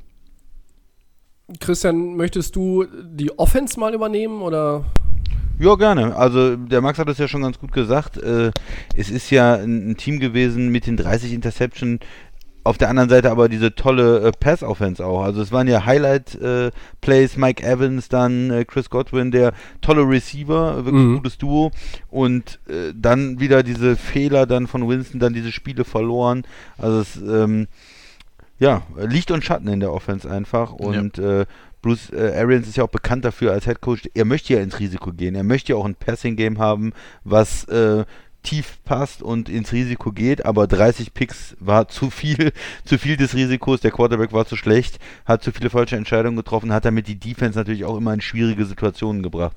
Die Turnover, das darf man nicht vergessen, haben einen riesen Einfluss auf die Defense, die müssen dann auf einmal wieder aufs Feld, die müssen kurzes Feld verteidigen und für die macht es das Ganze sehr viel schwerer, als wenn du einen Quarterback hast, der nicht diese Fehler macht. Ähm, und dann äh, dementsprechend auch in guter Position bist als Defense. Ähm, für die Spieler, ja, also ich habe schon die beiden Receiver genannt. Äh, die neuen Spieler bei, äh, bei Tampa in der Offense, ganz klar, äh, Tom Brady kommt rüber von New England. Da wird die äh, gesamte NFL-Saison sich auch ein Stück weit drum drehen. Wie, Wie heißt der mal nochmal? Tom Brady. Ach, ah, okay. Ja, hast du schon mal von gehört, ne? Mhm. Blake äh, Gabbard, oder? Da, da wird sich die gesamte Saison drum drehen, da würden alle natürlich hingucken, wie gut spielt er noch in diesem Alter. Das ist natürlich was, äh, kein Quarterback hat in diesem Alter eine ganze Saison komplett gespielt. Äh, er ist in einem Neu ist Neuland einfach, wie er da äh, in diesem Alter ähm, zurechtkommt als äh, Starting Quarterback und dazu haben sie dann ähm, äh, Gronk noch geholt, als Tight End auch wieder geholt. Die, die haben ja eine super Connection auch zusammen. Er war ein Jahr, hat er komplett nicht gespielt, auch Muskelmasse verloren ist eine Frage, wie kommt er rein? Dazu äh, O.J. Howard, auch ein talentierter Tight End noch. Also sie werden, denke ich, auch viel mit diesen äh, zwei Tight End Sets spielen, mit den zwei Receivern außen dazu, die brandgefährlich sind. Und was man gemacht hat, wo ich denke, absolut richtig, in die O-Line investiert. Wenn ich so einen alten Quarterback habe, ich muss den beschützen ähm, mit, mit äh, Würsten, dem äh, Tackle, den sie dazu geholt hat, die O-Line gestärkt, die nicht überragend ist, aber mittlerweile doch auch ein gutes Niveau hat. Und wenn ich da noch einen First-Round-Pick mit reinbringe, ähm, Marpet der Guard ist gut, dann habe ich da schon eine ähm, äh, Jensen, der, der Center ist gut, der hat früher in Baltimore gespielt. Also da habe ich schon eine solide O-Line, denke ich mal, für Tom Brady. Und ähm, dann haben wir noch den, den Move äh, Running Backs, erfahrene Leute geholt, äh, McCoy, Fournette, die da das Backfield auch verstärken, die ähm, Brady dann auch ähm, bei einem Blitz oder so kurz anspielen kann, die sich freilaufen und dann ein paar Yards holen oder ähm, beim Third ein paar Yards holen. Ja, also ich denke mal, die Offense insgesamt, da kann man nicht meckern. Die ist äh, gut und wenn Brady ähm, so spielt, wie man es erwarten kann, dass er wenig Turnover hat, äh, ordentlich spielt, er muss ja nicht der Peak Brady sein von vor fünf Jahren, aber solange er noch äh, gesund bleibt und gut spielt, denke ich, ist die Offense einfach eine der besten der Liga. Ja. Und Tobi, du kannst jetzt mal was zur Defense sagen. Wir haben uns ähm, das ein bisschen aufgeteilt. Genau, ja, also Offense, ähm, vielleicht ein Satz noch von mir, das mhm. ist äh, überall wirklich äh, äh, gut besetzt. Äh, O-Line habe ich sicherlich auch noch ein, zwei Fragezeichen, aber Du hast ja mit Howard, Braid und Gronk drei Tight Ends, mit Ronald Jones, McCoy und Fournette drei Running Backs, die, die du alle auf, äh, aufs Feld bringen kannst. Ja. Ähm, natürlich nicht gleichzeitig, aber äh, und so kannst du immer variieren. Und ähm, das ist etwas, was dann andere Teams vielleicht in der Form einerseits mit dem Talent und auch mit dieser Erfahrung nicht bringen und leisten können. Aber gut, wie das alles sich ausspielt, werden wir ja ab Sonntag erleben. Die Defense. Ähm, ich glaube, dass die Buccaneers Defense ähm, insgesamt sehr, sehr wenig Props bekommt und, und gar nicht richtig wahrgenommen wird. Einerseits natürlich, weil sie letztes Jahr nicht wahnsinnig viel gerissen haben gegen den Pass. Ähm, das hing auch, wie eben schon erwähnt, damit zusammen, dass sie kurze Felder zu verteidigen hatten. Sie waren auch gerade irgendwie von einem 8, 9 Minuten Drive äh, mit der Sauerstoffmaske einmal kurz auf der Bank und dann hat Winston schon wieder den nächsten Pick geworfen und mussten dann wieder aufs Feld. Ähm, äh, Gerüchten zufolge soll es Defender gegeben haben, die äh, zwei Quarter lang äh, nicht einmal zur Wasserflasche greifen konnten, weil sie immer wieder raus mussten. Äh, gut, jetzt ist die Defense äh, vielleicht dann so, na, sie ist A, ein bisschen alles aufgestellt, aber ähm, sie wobei ja, die Front viele, 7 ist stark, viele, oder? Tobi? Viele, also. viele Veränderungen sind ja eigentlich gar nicht. Die, die Front 7 ist klar das Prunkstück, muss man sagen. Äh, als Defensive End äh, nominell hast du mit William Golston und Ndama Kong Su zwei sehr, sehr erfahrene Leute, die immer auch noch, ähm, ja, äh, ein Big Play dir bringen können. Als, als Nose Tackle gelistet ist äh, Weiter Wir, Mhm. der war First Round Pick First in Round Pick. 18. Da wartet man eigentlich immer noch darauf, dass der jetzt so richtig mal durchstartet. Mhm. Genau. Oh, und eine Schippe drauflegen könnte auch der First-Round-Pick aus dem letzten Jahr noch. Da sind wir nämlich bei den Linebackern, Devin White, ähm, von dem ich eigentlich immer noch sehr, sehr viel halte. Und dazu kommt äh, Lavonte David, erfahrener Mann, äh, Shaquille Barrett, äh, früher. Breakout-Season. Ja, das sind äh, Leute, die, die richtig gut sind. Barrett war letztes Jahr ein, Monster. Ähm, der hat so ein bisschen herausgeragt aus dieser Defense. Und dann hast du noch mal mit Winfield, dem, dem äh, Strong Safety, jetzt einen, einen Zweitrunden-Pick, einen Rookie. Ähm, gut, der Rest der Defense of Corner, Sean Murphy, Bunting, Carlton Davis, das sind zwar auch jeweils äh, Second Rounder, aber äh, gehört Junge jetzt Leute, ne? Unerfahrene Leute, muss man Gehört jetzt sagen. sicherlich nicht zur äh, absoluten Creme de la Creme. Ja. Ähm, Jordan Whitehead ist der andere Safety ähm, nominell und da muss man mal gucken, wie sich das mit der Secondary dann gegen den Pass tatsächlich ausgeht. Aber ich glaube, dass diese Buccaneers Defense einen deutlichen Schritt insgesamt, einen deutlichen Schritt nach vorne macht. Gegen den Lauf kann man ja kaum besser werden, zumindest Yards-mäßig, weil da waren sie die Eins. Aber ähm, es sprechen immer alle über Gronk und über die 1000-Yard-Receiver und über Brady und über die ganzen Running Backs und, ähm, und dass man jetzt auch in die O-Line investiert hat mit Worths. Aber diese Defense der Buccaneers, ähm, die ist auch in der Lage, glaube ich, diesem Team mal das ein oder andere Spiel zu gewinnen, wenn es die Offense vielleicht mal ein bisschen schwerer hat. Ja. Aber die, wenn man einen Mannschaftsteil noch sagt, der, wo ich am wenigsten Vertrauen habe, ist es die Secondary, weil sie einfach jung Ja, ist. Ne? Man weiß es nicht. Ja. Wenn diese, wenn die Spieler gut reinkommen und wenn die Front so stark ist und so viel Druck macht, dass man nicht tief attackieren kann, dann kann das Ganze gut aussehen. Aber ich kann mir auch ein paar Spiele vorstellen, wo einfach diese Unerfahrenheit der Corner ähm, dann auch mal sichtbar wird und es vielleicht dann doch Richtung Shootout geht, weil die Mhm. äh, Corner und Safety dann doch den einen oder anderen Fehler machen. Aber insgesamt ist es ein gutes Team und deswegen haben wir sie hier auch drin. Wenn man äh, von Winston zu Brady geht allein mit ein paar Verstärkungen, ähm, dann sollte das auf jeden Fall für die Playoffs reichen. Und ich denke, ihr stimmt mir zu, sie werden sich mit den Saints zusammen da ähm, in der NFC South äh, vorne, vorne aufhalten, oder? Da gehe ich von aus. Ja. ja. Max, Max, hast du noch eine Ergänzung oder ist dir irgendwas auch im Kader Nee, also was wir noch nicht es schon gesagt, haben? aber gerade im Cornerbacks ist für mich so die einzige kleine Schwachstelle, die wir auch haben. Das habt ihr aber auch schon erwähnt. Ähm, sonst einfach sieht das Team sehr, sehr stark aus. Ähm, es ist ein deutlicher Schritt passiert äh, über die äh, zu den letzten Jahren und ähm, wie ich ja schon erwähnt habe, das ist eine All-In-Season. Ähm, du hast jetzt nochmal den Goat am Start. Ähm, kannst mit Gronk da auch nochmal. Das ist halt, wenn man überlegt, äh, Tobi, das ist gesagt, da hast du Gronk, Howard, Braid, dann hast du Fournette jetzt noch geholt, Ronald Jones Jr., McCoy. Also Brady hat ja wirklich Peterson die Auswahl. Genau, er hat ja wirklich die Auswahl. Er kann ja, das ist ja, welches Team hat denn Mike so Evans, ja. Genau, also absolut Mike Nummer Evans, 1 Receiver dazu, dann, ne? dann Godwin. da noch Goodwin rum, der ja auch wirklich eine Rakete ist, was angeht, der ja auch oft äh, auch von Winston die Pässe bekommen hatte. Deswegen hat es ja auch extrem viele, ähm, also wenn Evans da mal nicht frei war, dann konntest du ja auf Goodwin auch verlassen. Also Brady ist wirklich schon extremst verwöhnt, äh, was, wo man halt auch ähm, echt variieren kann und echt als Gegner sich darauf einstellen müssen äh, oder extremst darauf einstellen muss, was, wen packen sie denn jetzt aus? Ne? Also gerade O.J. Howard und Cameron Braid, die waren jetzt auch jetzt die letzten Jahre nicht schlecht und ähm, Das Doch, ist schon. O.J. Howard war immer schlecht. Immer wenn ihn jemand im Fantasy, ja, hatte, War, war er nichts. Er ist, so, Ja. er ist so ein bisschen die Light-Version von Jordan Reed.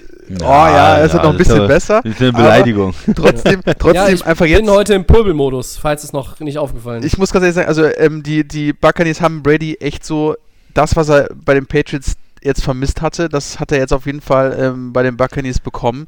Und der hat wirklich hier Auswahlmöglichkeiten. Also es ist, es wird, es wird wirklich super, in, also super sein, dazu zu schauen, was da die Buccaneers dieses Jahr auf die Beine stellen.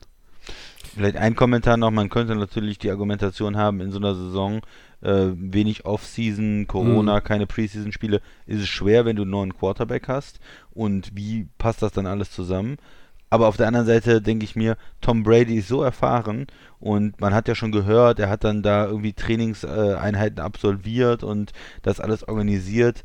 Ähm, der ist auch so heiß und will sich beweisen. Ich glaube, das spielt nicht so eine große Rolle, oder? Was, Tobi? Wenn es Brady ist, der da neu reinkommt, glaube ich, ist es nicht entscheidend. Aber es ist ein Faktor, der ja für alle 32 Teams gilt, Mhm. auch für die, die eingespielt sind. Denn ähm, eine veränderte Offseason im Ablauf, ähm, und ich, wir können es ja gar nicht oft genug sagen, wir hoffen, dass wir so eine nicht nochmal haben, ähm, ist für alle schwer. Und, und, und auch, sage ich mal, jetzt in Seattle, zu denen kommen wir ja gleich auch noch, äh, für Russell Wilson ist es, fühlt es sicherlich auch ein bisschen anders an.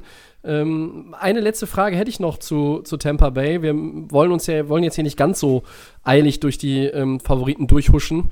Ähm, die, die Minuten müssen wir uns ja dann einfach auch nehmen. Was könnte denn aus eurer Sicht Tampa Bay stoppen? Oder beziehungsweise was könnte, wo ist der, der, der Negativfaktor der mögliche, damit das Ding nicht funktioniert? Weil den, den, den suche ich persönlich gerade. Und Ja, äh, einmal ich komme das dann mit den, letztlich mit den Cornern habe ich ja schon gesagt, ja, Tobi. Ja, Ja. Corner Das ist das ich auch eine sagen, ja. Thema. Und das andere Thema ist einfach das Alter deines Quarterbacks. Dein Quarterback ist 43. Ja gut, das ist Ja. nämlich genau das, was ich auch im Kopf hatte. Ich wollte, ich habe mich nicht getraut, es auszusprechen gerade. Der ist 1977 geboren, das heißt, er ist 43. Und äh, das gibt es ja in der NFL oder gab es noch nicht. Äh, ich glaube, es gab einen Quarterback, der irgendwie äh, in, mit 43 noch sechs Spiele gemacht hat oder so. Vinny Testaverde, glaube ich. Ja, es gab keinen, der eine Saison durchgespielt hat. Deswegen, es ist einfach, ähm, ja, nicht wahrscheinlich, dass du in dem Alter über 40 mit den Hits, die du kassiert hast und alles, dass du dann noch auf einem hohen Niveau spielst. Und Da ist ja gut, die- dass du Josh Rosen hast. Ja, und die, die, die äh, Verletzungswahrscheinlichkeit ist einfach äh, in dem Alter höher. Und man wird sehen, er ist natürlich sehr gut, er ist sehr intelligent, kann gut Verletzungen vermeiden, kann Hits vermeiden. Ja, man wird sehen. Irgendwann bei vielen Quarterbacks kam irgendwann der Cut und auf einmal hast du Mhm. gesagt, was? Das ist Tom Brady? Nee, das ist der, der Geist von Tom Brady, ja. Du, du meinst so ein bisschen bei- den Peyton-Effekt, ja? ja, wir hatten Peyton Manning, der hat dann noch in Denver auf einem extrem hohen Niveau ja gespielt. Ähm, und auf einmal, wow, da hat man gemerkt, jetzt ist nichts mehr los. Ja? Mhm. Ähm, wird das bei Tom Brady in der Saison, wo er 43 ist, vielleicht der Fall sein? Wird es in der Saison, wo er 44 ist, der Fall sein? Irgendwie, man sagt ja immer so schön, äh, die, die Zeit ist ungeschlagen, ja. Und ähm, auch Brady wird Tom irgendwann Time. ja, wird irgendwann ähm, ja, das erleiden. Das ist, glaube ich, für das größte Risiko, was Tampa hat. Also die Corner auf der einen Seite, die Mhm. jungen Corner und auf der anderen Seite Tom Brady, der sich vielleicht verletzt, der nicht mehr effektiv ist, was die ganze Offense dann irgendwo torpediert. Ne? Wir wissen, wie wichtig der Quarterback ist. Und nicht vergessen, äh, zu dem Alter ist auch, dass es einfach eine komplett neue Organisation ist. Ne? Also es ist zwar, du hast deine ganze Karriere äh, in derselben Organisation, du wusstest, wie alles funktioniert von A bis Z. Und jetzt musst du dich auch mal als, und das auch noch in dem Alter, wie ihr schon gesagt habt, jetzt nochmal komplett umstrukturieren. Ähm, dir fehlt ähm, eine, eine Preseason, ähm, du bist jetzt nur an das Trainingscamp gewöhnt und das kann vielleicht auch dem Tom Brady oder auch den Buccaneers dann nachher im Weg stehen, weil irgendwo die Ansichten vielleicht anders sind. Brady muss sich ja umändern und es ist eine komplette Umstellung und das könnten vielleicht doch irgendwo die Schwachstellen sein. Ähm, klar, also wir müssten wahrscheinlich von dem Punkt ausgehen, zu sagen, okay, wo sind sie zu stoppen, dass sie vielleicht mit, selber, mit sich selber nicht klarkommen oder dass vielleicht zu viel zu viele krasse ähm, äh, Spieler dabei sind, wo man sagt, ah, das ist dann doch alles nicht. Also das hat man auch schon im Basketball bei den Lakers mal gesehen, vor zehn, da haben wir auch Topstars gehabt und dann konnten sie zusammen nicht spielen. Also das äh, kann auch dann denen vielleicht im Weg stehen, wo sie sich halt irgendwo selbst, ja, wo sie selbst nicht weiterkommen. Okay, aber dann gab es immer noch Robert Ory, der kam von der Bank und hat den Dreier gemacht. Mom, the Sixth Man, ja. Ja. Also, das könnte dann Josh Rosen werden oder was. Nein, also gut, wir halten, wir halten fest, das mit der Secondary haben wir äh, ja sowieso schon besprochen gehabt, aber wir halten fest, die Hoffnung für die Buccaneers auf endlich wieder Playoffs und vielleicht sogar einen Playoff-Run heißt Tom Brady. Und die ganze Sache, die auch in die andere Richtung laufen könnte, ist Tom Brady. Das ist Tom Brady. ja, es hängt alles an Tom, Tom Brady. Brady. Okay, gut. Äh, aber es ist ja, so ist es ja. Äh, brauchen wir jetzt hier nicht ähm, äh, weiter vertiefen. Ähm, wir sind sehr, sehr gespannt, was Tom Terrific im nächsten Kapitel Tom vs. Time noch zustande bringt. Ähm, ich traue ihnen ehrlich gesagt alles zu. Und mit alles meine ich alles. Also, Machen wir ne? Schlüsselspieler? Oh ja, die wollen wir Genau. auch noch machen. Wir wollen ja äh, sauber durchgehen durch alle Teams. Ja. Äh, dann bitte, ihr, ihr zuerst.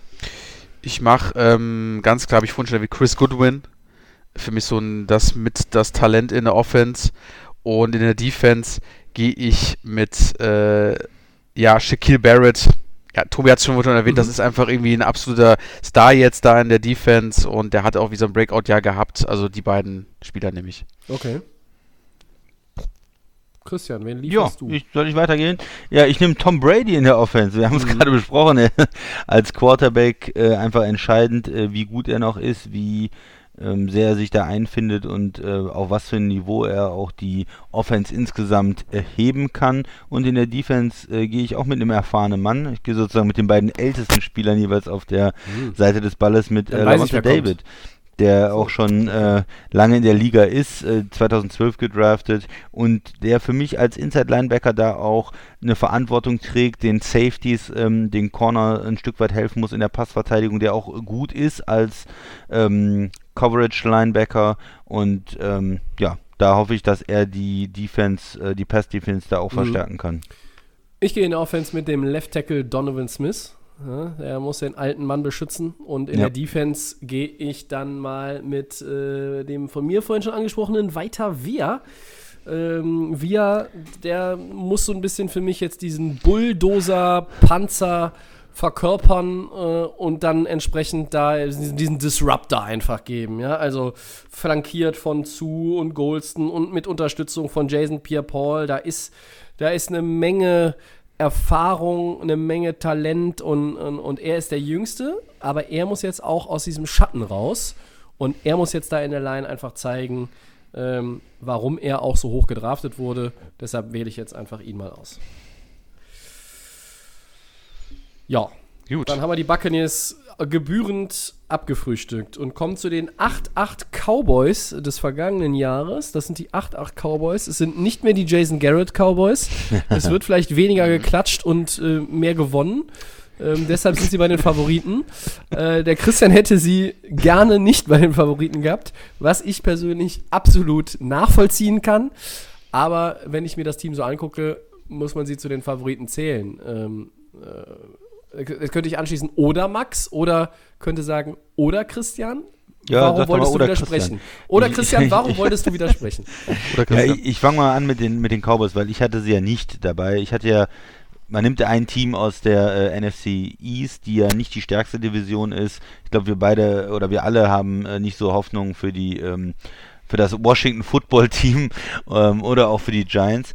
Ich hatte die Eagles ähm, ein bisschen, bisschen höher gesehen vor der Saison, einfach äh, weil sie vielleicht so ein bisschen im Windschatten laufen, nicht so viel über sie gesprochen wird, mit Wenz, der dann fit ist und so. Aber jetzt in der Vorbereitungssaison haben sie schon extreme Probleme äh, in der Line. Wir haben darüber gesprochen, dass ihnen zwei äh, wichtige Line, ähm, Linemen ausfallen schon. Und vielleicht ist es dann doch nicht so wirklich die Saison der Eagles. Ähm, die Cowboys muss man einfach auf dem Zettel haben, weil sie eine gewaltige ähm, Offense-Maschine einfach sind. Ja, Mhm. sie haben Dak Prescott, der äh, Star Quarterback ist, der um seinen neuen Vertrag spielt, der höchst motiviert sein wird. Äh, Zeke Elliott, Top Running Back, kennen wir alle. Äh, eine gute O-Line immer noch. Sie ist nicht mehr ganz so gut von Namen her. Die haben ja auch ähm, Frederick, den Center zum Beispiel, verloren. Ähm, aber immer noch mit Zach Martin, einer der besten Guards. Äh, Tyron Smith, einer der besten Left Tackle. Also da hast du schon ähm, einmal so eine, so eine wenn du da zwei, drei Top-Spieler drin hast in so einer Line, dann hilft das natürlich auch, die etwas schlechteren Spieler damit nach oben zu ziehen.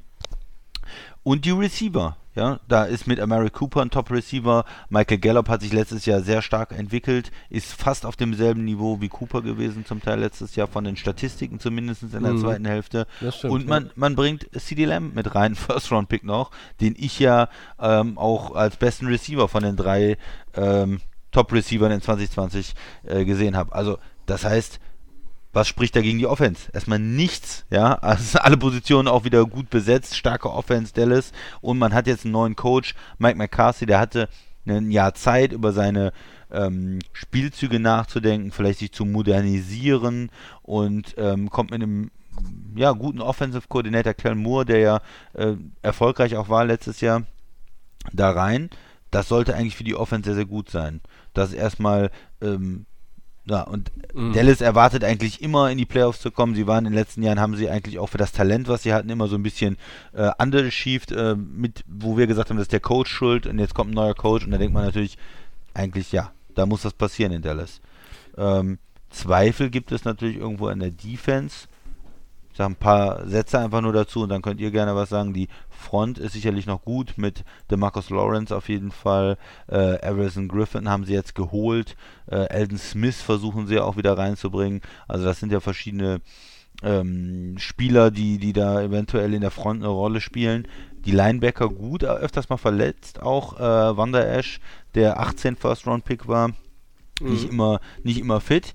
Und dann kommt die große Frage, was ist mit der Secondary äh, in Dallas auch, ähm, wie bei, ein bisschen ähnlich jetzt auch, ähm, äh, fällt, fällt einem jetzt äh, auch erst irgendwo auf, dass es, dass das Team so von der Struktur dann so Ähnlichkeiten zu Temper hat, äh, die Fragen in der Secondary. ja, total. Äh, Safety, Fragezeichen, äh, H. Clinton Dix, den sie extra geholt haben, haben sie jetzt schon wieder entlassen.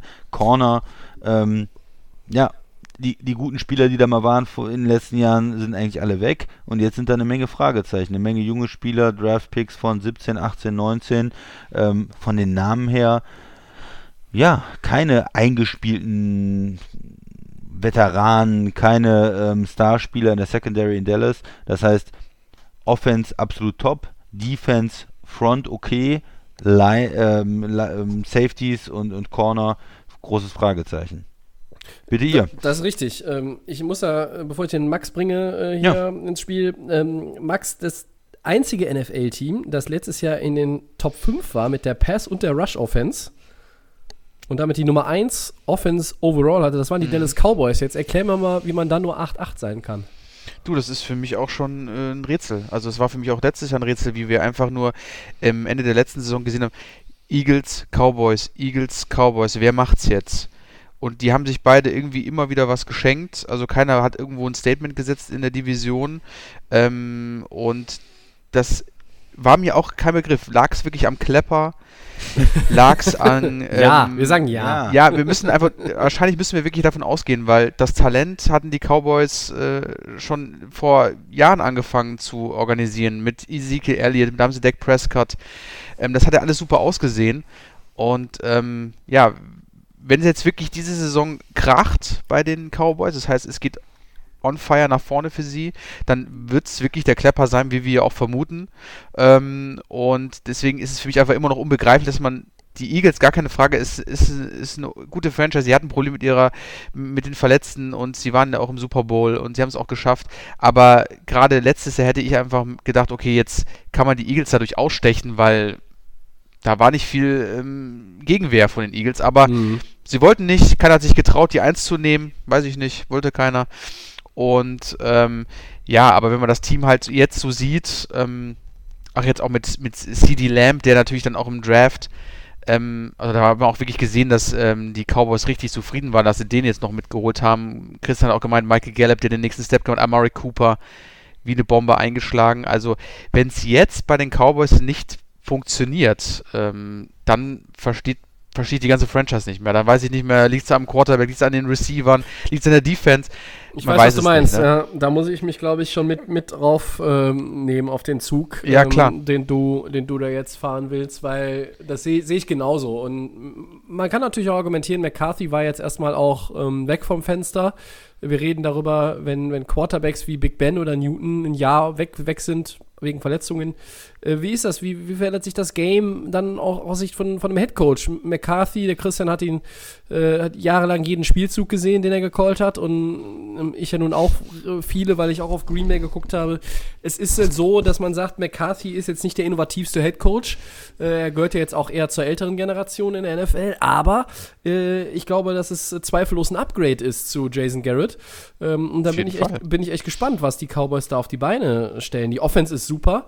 Ähm, Doug Prescott schwingt den Takt, Taktstock und ähm, wenn das alles äh, harmonisch ist, ist es eine, eine Sinfonie in D-Dur, äh, die eigentlich äh, richtig alles auseinanderbauen kann. In der Defense haben sie ihre Playmaker und die, die Parallelen zu den Buccaneers sehe ich halt auch. Ne? DeMarcus Lawrence, ähm, Jalen Smith, auch Vander Ash, den ich äh, persönlich sehr mag, aber natürlich auch seine Verletzungshistorie hat. Ja gut, und dann hinten kommt auch mit Trevor Dixon, Second Rounder, ein Rookie noch mit rein auf Cornerback. Ähm, was sie gemacht haben, äh, sie haben sich auch nochmal auf der Position des Kickers äh, verändert. Sie haben Greg the Leg aus äh, LA von den Rams geholt, mhm. Greg Sörlein. Ähm, ja, insgesamt auf dem Papier ähm, ähnlich wie Tampa Bay richtig stark bis zur Secondary. Da hat man dann so seine Zweifel. Aber wenn die Cowboys dieses Jahr nicht die Division äh, deutlich gewinnen, dann verstehe ich es auch nicht mehr. Finde ich gut, die, die deutlich Eagles, hätte ich mich auch gesagt. Eagles, Eagles sind kein weil, schlechtes Footballteam. Ja, weil, Aber genau. ich sage jetzt mal, mit deutlich reicht jetzt mir schon, wenn die jetzt zum Beispiel L5 sind und die Eagles 9-7. Das sind zwei Spiele Unterschied.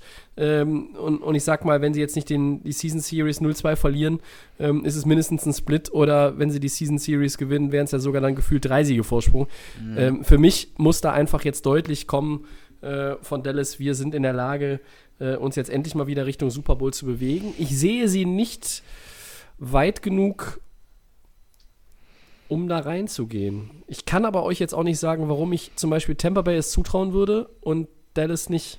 Und nein, der Unterschied ist jetzt nicht Tom Brady, sondern einfach, es ist nur so ein Gefühl. Den Christian ja. haben wir lange nicht gehört. Aber Max, du wolltest noch was sagen. Jo. Nee, ich meine, ja, weil bei Dallas weiß ich nicht, die stehen sich halt irgendwie in den letzten Jahren immer selbst im Weg, das meinst du? Ja, genau. Bisschen, also, ja, ich weiß nicht. Also, also es wäre schon wirklich Wahnsinn, wenn man überlegt, was da eigentlich, und jetzt mal meinen Deck Prescott-Gebäsche dahin, aber das eigentlich schon seit, eigentlich schon seit ein, zwei, drei Jahren das hätte schon rappeln müssen da, ne? Also, gerade mit, mit Elliott ist einfach ein Riesensprung passiert und, ähm, ja. Also mich, also mich würde also wenn du dich ja wirklich da vorne nicht in der Division absetzt, und da hast du vollkommen recht, Tobi, dann würde ich auch nicht mehr als, da würde ich als Owner auch nicht mehr wissen, was ist denn jetzt noch los, weil es ist alles gegeben, jetzt neuer Coach und Chris hat es auch gesagt, der hat es, der war, hat ausgesetzt, der kann sich nochmal genau damit befassen, der hatte lange Zeit, äh, der muss sich natürlich auch darauf einstellen, aber man kann irgendwie auch vielleicht mal was anderes probieren, was in Dallas nicht funktioniert, äh, was oder ein neues Schema, was auch immer. Aber jetzt ist wirklich höchste Eisenbahn, dass du da jetzt äh, ein Statement sitzt und auch in den Playoffs nicht gleich in der ersten Runde rausfliegst, sondern dass du einfach auch gefährlich bist äh, mhm. äh, in der Saison und so wie auch in den Playoffs.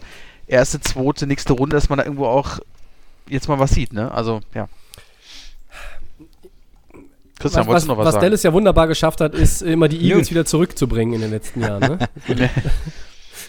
Ja, es ist halt in, in, der Division irgendwo die Frage, wie es wie es ausgeht zwischen den Cowboys und den Eagles. Aber ja. ihr habt die, die Cowboys vorne und ich kann dann wenig gegen sagen. Sie sind so ein bisschen das ähm, Preseason-Darling-Team auch dieses Jahr, kommt es ja. mir vor. Aber ich traue nicht über den Weg und du ja auch nicht, Christian. Nein, ja. weil man es in den letzten Jahren nicht gesehen hat. Aber eine Chance, sich stark zu verbessern, ist natürlich ein neuer Coach. Und ähm, ich glaube schon, wir beide waren ja kritisch auch, wie er in den letzten Jahren in Green Bay unterwegs war, aber er hat eine gewisse Qualität und ich glaube schon, dass er ein besserer Coach ist äh, als Jason Garrett dann und äh, dass er nicht der Klepper ist und dass er schon auch ernsthaft mit den Spielern spricht und versucht, die zu verbessern. In der Spielerentwicklung war er auch eigentlich immer ganz gut, mhm. ähm, vielleicht auch dieses Jahr genutzt hat, um neue Spielzüge zu finden. Und wenn du nur, du musst ja in Dallas gar nicht den besten Coach der Liga haben mit dem Talent in der Offense, was du hast. Ja. Du musst ja nur durchschnittlich gut sein. Du musst ein Zirkus, ja eigentlich musst du ein Zirkusdirektor sein bei den Cowboys. Ja, und du, du musst keine großen Fehler machen und du musst es irgendwie managen, dass äh, Jerry Jones dauernd irgendwelche Pressekonferenzen hält.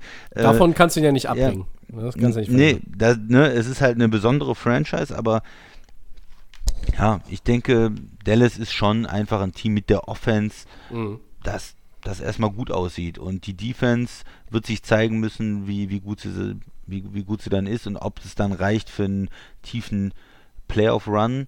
Ähm, manche sagen schon Super Bowl bei den Cowboys, ich bin aber auch erstmal skeptisch. Ich möchte das erstmal sehen. Ich bin ein neuer Coach und, Ja. und die Defense auch. Ähm, Möglichkeit in der Offense haben sie dazu, aber du bist eher bei Temper. Ähm, ich bin von den Statistiken, glaube ich, wird die Dallas Offense äh, eine der besten der Liga sein. Aber, Davon gehe ich auch raus. Ja. Ähm, ob das sich dann immer in, äh, in Siege dann auch ummünzt, ähm, werden wir dann sehen. War, war ja letztes Jahr schon nicht der Fall. Max, Max, vielleicht kannst du uns noch, kann, Max, kannst du uns noch schnell die ersten vier Spiele äh, kredenzen? Ja, natürlich.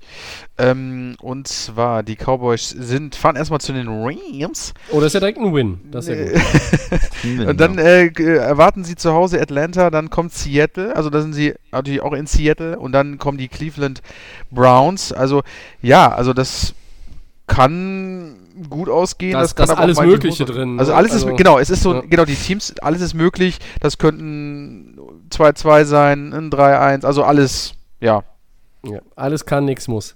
alles kann, ja, ge- 4-0 richtig. kann es auch sein, ja. Ja, es kann auch 4-0. 4-0 Ja. sein. Ja, ja. Ja, aber, aber in Seattle zu gewinnen in Woche 3, Christian, das wäre schon mal aus meinen Augen ein richtig fettes Statement. Ja, aber mm, ist Seattle, weiß, Seattle ist ist nicht so mehr- schwierig ohne Nicht Fans? mehr wie früher. Ich wollte gerade sagen, Ja, ist da wirklich der elfte Mann da oder was sie immer sagen? ist nicht der da. Zwölfte Zwölfte Mann. Der zwölfte. Der zwölfte Mann, genau, der zwölfte Mann ist nicht da. Ähm, ja gut, die Schlüsselspieler noch schnell. Äh, dann lege ich mal los, weil Ja, äh, ich will ja nicht immer dann der äh, als letzter. Ähm, äh, ich gehe in der Offense äh, einfach mal mit ähm, Amari Cooper als Top Receiver und in der Defense gehe ich mit my man Leighton Vander Esch, dem Linebacker.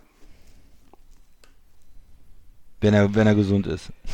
Ja, ja, also ich, ich sage jetzt einfach mal, äh, als Schlüssel gehört auch dazu, dass er gesund ist und dann auch noch gut spielt. Also ich verlange quasi doppelt viel von ihm. Ja, ich gehe in der Defense mit Everson Griffin, dem äh, neuen Defensive End. Wie viel hat er noch im Tank? Kann er Mhm. der Pass-Rusher sein? An die Leistung von Minnesota anknüpfen? Oder äh, hat es auch immer einen Grund, warum äh, Mannschaften ihn ziehen lassen? Ähm, und ist er jetzt in einem Alter, wo er nicht mehr eine gesamte Saison auf einem hohen Niveau spielen kann? Äh, in der Offense äh, gehe ich auch mit einem Receiver. Ich gehe mit äh, Michael Gallup, der Mhm. ähm, ja, für mich fast äh, in demselben, auf demselben Niveau gespielt habe. Ich habe es gesagt, am Ende der letzten Saison. Und der vielleicht, wenn sich Teams auf äh, Amari Cooper konzentrieren, da auch zeigen kann, dass mit ihm absolut zu rechnen ist in der Offense. Mhm. In Defense gehe ich mit Centauri Poe. Den mag ich eigentlich ganz gerne. Ich wollte eigentlich auch Lenton, äh, Lenken Wender Ash nehmen, aber mein Gott, ist nämlich halt Kannst äh, ja. dem Dantori. Und ich nehme natürlich, ich habe mir was gesagt, äh, Ezekiel Elliott. Richtig. Der ist auf, dem- auf der bleibt einfach auf dem Niveau, wo er auch angefangen hat und das wird auch, denke ich mal, die Saison nicht anders sein und äh, der mit der stärkste in dem Team. der, der ist ja auch noch da, muss man sagen. Der ist, immer- er ist immer noch äh, wichtig für Der Dak Prescott, auch ja. Ja, sehr schön. Ähm, dann machen wir ohne Umschweife weiter. Ähm, ich versuche ein bisschen auf die Tube zu drücken. Ähm, Seahawks, letztes Jahr 11-5 in einer Division, die, ja, vermutlich war auch äh, dieses Jahr wieder ganz gut sein könnte. Äh, das Startprogramm rassel ich direkt mal runter. Wortspiel, guck mal. Ja. Wahnsinn. Ah, ah. Achso, es ist angekommen. Es ist angekommen. Es war aber auch nicht geplant, es war unbeabsichtigt. Also, Ja. äh, in Atlanta. Ja, Christian, tut mir leid. Ich, mehr, mehr war nicht drin. Hm. Äh, in Atlanta, zu Hause gegen New England, zu Hause gegen Dallas und in Miami. Jetzt ihr. Sieht noch 4-0 aus, oder? Könnte 4-0 sein, 3-1. Also da, wie gesagt, bei den ersten vier Teams würde ich mal sagen, ist Dallas der härteste Gegner für die Seahawks. Ähm, ich mache mal kurz weiter. Nummer 4 Rush Offense, letztes Jahr äh, Nummer 14 mit dem Pass. Ja, da ist mir nur die Frage, muss, er, muss Carroll da ein bisschen mehr die Offense in die Hände von Wilson legen? Ja, das ist die große Ja, Frage. muss er, soll muss er, er auf bitte. jeden Fall. Ne? Also ähm, Wilson ist einfach ein guter Quarterback und äh, ja, dann die Defense äh, nur die Nummer 26 in der NFL. Ähm, trotz 32 Takeaways, Bestwert in der NFC. Also ja, die Seahawks. Das ist Kann ich da mal einsteigen bei dir, Max? Ja, das, gerne, äh, sehr extrem- gerne. Hau raus. extrem, extrem spannend mit dem. Ich habe immer das Gefühl, die Offense spielt noch so wie vor ein paar Jahren, wo die Defense extrem dominant war und wo Russell Wilson noch ein junger Quarterback war und man gesagt hat, ja, wir kommen ja mit dem Lauf und wir kommen ja mit Mhm. dem Lauf und wir haben ähm, äh, haben eigentlich nicht so das Vertrauen 100% in den Quarterback. Und ich denke mir immer, warum? Russell Wilson ist so geil. Und wenn man sich das anguckt, auch als sie gegen Green Bay in den Playoffs gespielt haben, am Ende, wenn sie dann 10 Punkte in Rückstand sind, dann spielt auf einmal, ähm, äh, öffnen sie die Passing Offense und dann spielt Russell Wilson und dann denkst, äh, hast du nur noch Angst als Gegner und denkst dir, oh nein. Und in der ersten Halbzeit, da kommen sie da mit dem Lauf und äh, spielen da irgendwie langsam und a- als Gegner bist du doch immer froh, wenn Russell Wilson nicht den Ball behält und wenn er nicht irgendwelche Plays macht und wenn er nicht scrambled und wenn er nicht die Receiver einsetzt. Ich weiß nicht, warum sie noch so konservativ spielen. Schon ein Jahr davor, Brian Schottenheimer in Dallas mit diesem Playoff-Spiel, ähm, was sie verloren haben, das hätten sie nicht verlieren müssen. Und ich glaube, Mhm. das sind die ganzen Seattle-Fans und da gibt es ja auch eine Menge von, auch in, in Deutschland, die wir mal ansprechen müssen hier. Äh, die sind doch einfach, sind doch einfach sauer darüber, dass auch hier ein Quarterback, der einfach richtig gut ist, Top-Quarterback ist, dass dem hier nicht die Möglichkeit gegeben wird, mal ähm, sein ganzes Talent zu zeigen und mal die Offense zu öffnen. Und das ist ein Appell an Pete Carroll. Ich glaube nicht, dass er sich groß ändert, weil er ja auch ein, ähm, ein gewisses Alter hat und eine- seine Einstellung hat zum Football und seine Prinzipien hat. Aber eigentlich würde ich mir wünschen, äh, Pete Carroll und äh, Brian Schottenheimer, dass sie wirklich mal Russell Wilson die Möglichkeit geben, mit Tyler Lockett, der ein richtig guter Receiver ist, mit DJ, äh, DK Metcalf, den sie letztes Jahr ein Stil im Draft war, was ich auch nicht so gesehen habe, der gut war letztes Jahr, ähm, dass sie da mal die, die Möglichkeit geben, ähm, ja, äh, diese Passing Offense zu entwickeln. Finde ich aber Max, auch, bitte, weil, weiter. Ja. ja, ja, alles gut, weil das Thema ist, ähm, du hast jetzt wirklich zwei Receiver, das passt alles. Ähm, das zweite Jahr sieht nochmal anders aus. DK Metcalf super eingeschlagen, ähm, athletischer Typ, der sich aber auch, wie gesagt, im, im, im 1 gegen 1 extrem gut durchsetzt, trotz seiner, also mit seiner Massivität, die er hat und der die Bälle auch fangen kann. Tyler Lockett hat sich irgendwie, ist der Nummer 1 Receiver, das ist über die Jahre gekommen, das ist eine gute Harmonie, dann hast du dann noch Philip Dorsett rumlaufen, der irgendwie noch was werfen kann, Tight End, hoffe mal, dass Will Disley, der war letztes Jahr relativ gut, ist aber dann ausgefallen. Ähm, der war dann verletzt. Jetzt haben sie Greg Olson noch dazu, ähm, ist aber auch ständig nur verletzt. Das könnte vielleicht ein, ein Thema werden, wo irgendwo die Schwachstelle in der Offense ist. Chris Carson finde ich ein super ähm, Running Back, ist aber auch immer relativ verletzungsanfällig. Da hast du dann jetzt noch Carlos Hyde, der dazugekommen ist, Rashad Penny, naja, aber das sind jetzt auch drei Leute, mit denen du gut arbeiten kannst. Ähm, wenn Chris Carson einfach auch ähm, fit ist, wissen wir, dass wir von dem viel zu erwarten haben. Und ja, das Problem ist, wie gesagt, es geht nur auf Run, also brauchst du auch den Mann, damit es auch vorangeht. Aber Wilson ist das Geile an ihm, der ist so agil immer noch und er meinte auch selber, jetzt kommt er erst in die Phase, wo er richtig gut wird.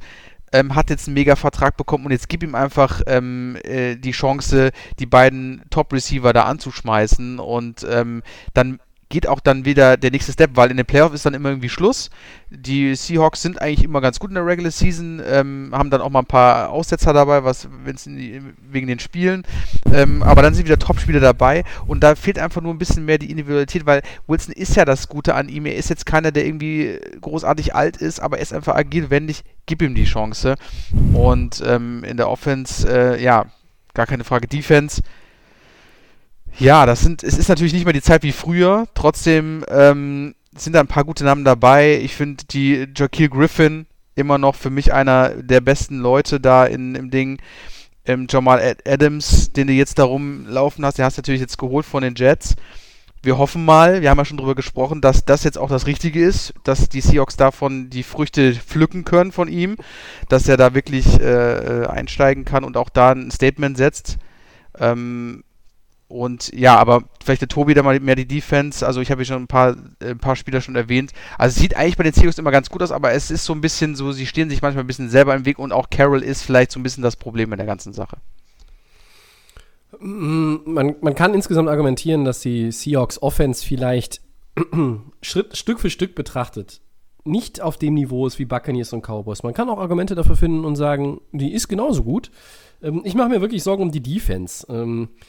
Hier haben wir jetzt ein, ein, anderes Szenario als bei Tampa Bay und Dallas. Hier ist nämlich die Secondary wirklich gut in meinen Augen. Du hast äh, Shaquille Griffin, du hast Jamal Adams, einen der absoluten Top-Safeties der NFL geholt. Ähm, Du hast äh, Quandre Dick, Dix und Quinton Dunbar. Das ist jetzt schon eine ordentliche Secondary. Die gefällt mir, gefällt mir auf jeden Fall besser als die der Cowboys. Ähm, aber vorne, ähm, ich meine, klar, du hast auch noch Bruce Irvin und äh, Bobby Wagner, KJ Wright. Die Linebacker sind auch nicht schlecht, aber ich weiß nicht, was mit der D-Line ist. Da habe ich so Rashim Green, Puna Ford, Jaron Reed, Benson Majova. Hm, hm, hm. Auf jeden Fall keine großen Namen, ne? Nee, Haut das, dich jetzt nicht das weg. haut Ja. mich jetzt nicht so ganz vom Hocker. Linebacker gut. Ne? Ja. Und, und ich- ich weiß nicht. Ich glaube, dass vielleicht, ja, also dass natürlich in der eigenen Division die 49ers eine viel bessere Defense haben, steht außer Frage. Ähm, die ähm, Seahawks müssen vielleicht einfach grundsätzlich auch ihr, ihr Schema überdenken, äh, wie ihr, das eben, eben auch schon gesagt habt. Ne? Ähm, und dann äh, mehr das Spiel, früher das Spiel, die Kontrolle in die Hände von Russell Wilson legen, sozusagen ein bisschen mehr mit dem Säbel rasseln. Ja. Besser? Ja, ja, besser. Ja, ja Nee, ich habe hab jetzt lange Ja. dran gearbeitet, weil ihr 20 Minuten über die Seahawks geredet habt. ähm, äh, äh, so ein, halb, ein, halbwegs, ein halbwegs brauchbaren, obwohl beide ja eigentlich nicht äh, vorher eingeplant waren. Egal. Also äh, Offense ähm, ist der bessere Mannschaftsteil und wenn ich wirklich hier meine Schwachstelle rauspicken soll, dann ist es für mich die äh, Front Four in der Defense. Ja, das haben sie jetzt versucht, auch wieder mit ihrem First-Round-Pick in 19 da ein bisschen was zu tun und ich, ja, LJ äh, Collier, der, der ist ja noch nicht so ganz richtig eingeschlagen auch Mm, ja, äh, in, in Seattle. Ähm, ja, vielleicht soll man noch erwähnen, Chris Carson ist ein richtig guter Running Back, den sie haben. Der ist auch unterschätzt in der Liga, würde ich sagen. Ja. Ähm, ein, guter, ein guter Spieler. Ja, insgesamt, ich würde einfach mal versuchen, Russell Wilson möglichst äh, eine innovative Passing Offense zu geben und zu schauen, was ist, zu was ist er eigentlich in der Lage äh, in der Offense. Die O-Line ist okay, äh, die hat sich stabilisiert in den letzten Jahren, vor allen Dingen durch diesen ähm, Brown-Trade, wo, den sie aus Houston ja bekommen haben, den Mhm. Left Tackle. Seitdem ist die Position erstmal ähm, gut abgedeckt und die anderen, ja, den Rest der O-Line hat man auch immer so ein bisschen versucht jetzt zu verbessern. Ähm, verschiedene Draft-Picks auch, die da unterwegs sind. Es ist immer noch nicht eine richtig gute Line, meiner Meinung nach, aber sie ist ein bisschen, bisschen besser geworden als ähm, zu Zeiten, wo Russell Wilson wirklich um sein Leben laufen musste. Ähm, ja, also Linebacker in der Defense und ähm, Russell Wilson und die Receiver in der Offense, kann man sich das vielleicht so sagen. Letztes Jahr, äh, vielleicht noch als Punkt, hat Seattle aus meiner Sicht ein bisschen auch über den Möglichkeiten gespielt, viele knappe Spiele gewonnen. Ja. Ähm, kam dann in den Playoffs äh, am Ende gegen, in Green Bay, auch gegen eine Mannschaft, die auch ein bisschen über ihren Verhältnissen gespielt haben, auch viele knappe Spiele gewonnen haben, sind da rausgegangen, aber man hatte aus meiner Sicht auch nicht das Gefühl, dass Seattle jetzt äh, in den Super Bowl kommen könnte. Da waren doch die, die 49ers und die Saints zum Beispiel eigentlich zu stark auch in der, in der ähm, Mhm. in der NFC. Ich finde es toll, was sie gemacht haben, dass sie diese, diesen Umbruch im Team äh, gut bewältigt haben und trotzdem in den Playoffs waren die letzten zwei Jahre. Aber ich sehe insgesamt den Kader zwar als Favorit, irgendwo in die Playoffs zu kommen, aber nicht als wirklich ein Super Bowl, Nee. ähm, Super Bowl Ready Team. Äh, solange sie nicht grundsätzlich halt, wie gesagt, was im, im Coaching-Stuff ändern und solange dann auch viele junge Spieler noch nicht eingeschlagen sind. Ähm, einfach jetzt nur, weil, weil das gerade mir das Einzige Ja. ist, was, was spontan ein, mir einfällt, ohne den Schedule vom letzten Jahr nochmal rauszukramen. Die Seahawks waren ja 11-5 und die Rams waren 9-7 und sie hatten in dem einen Spiel, glaube ich, diesen Kick von Sörlein, die Rams, und hätten es damit gewinnen können.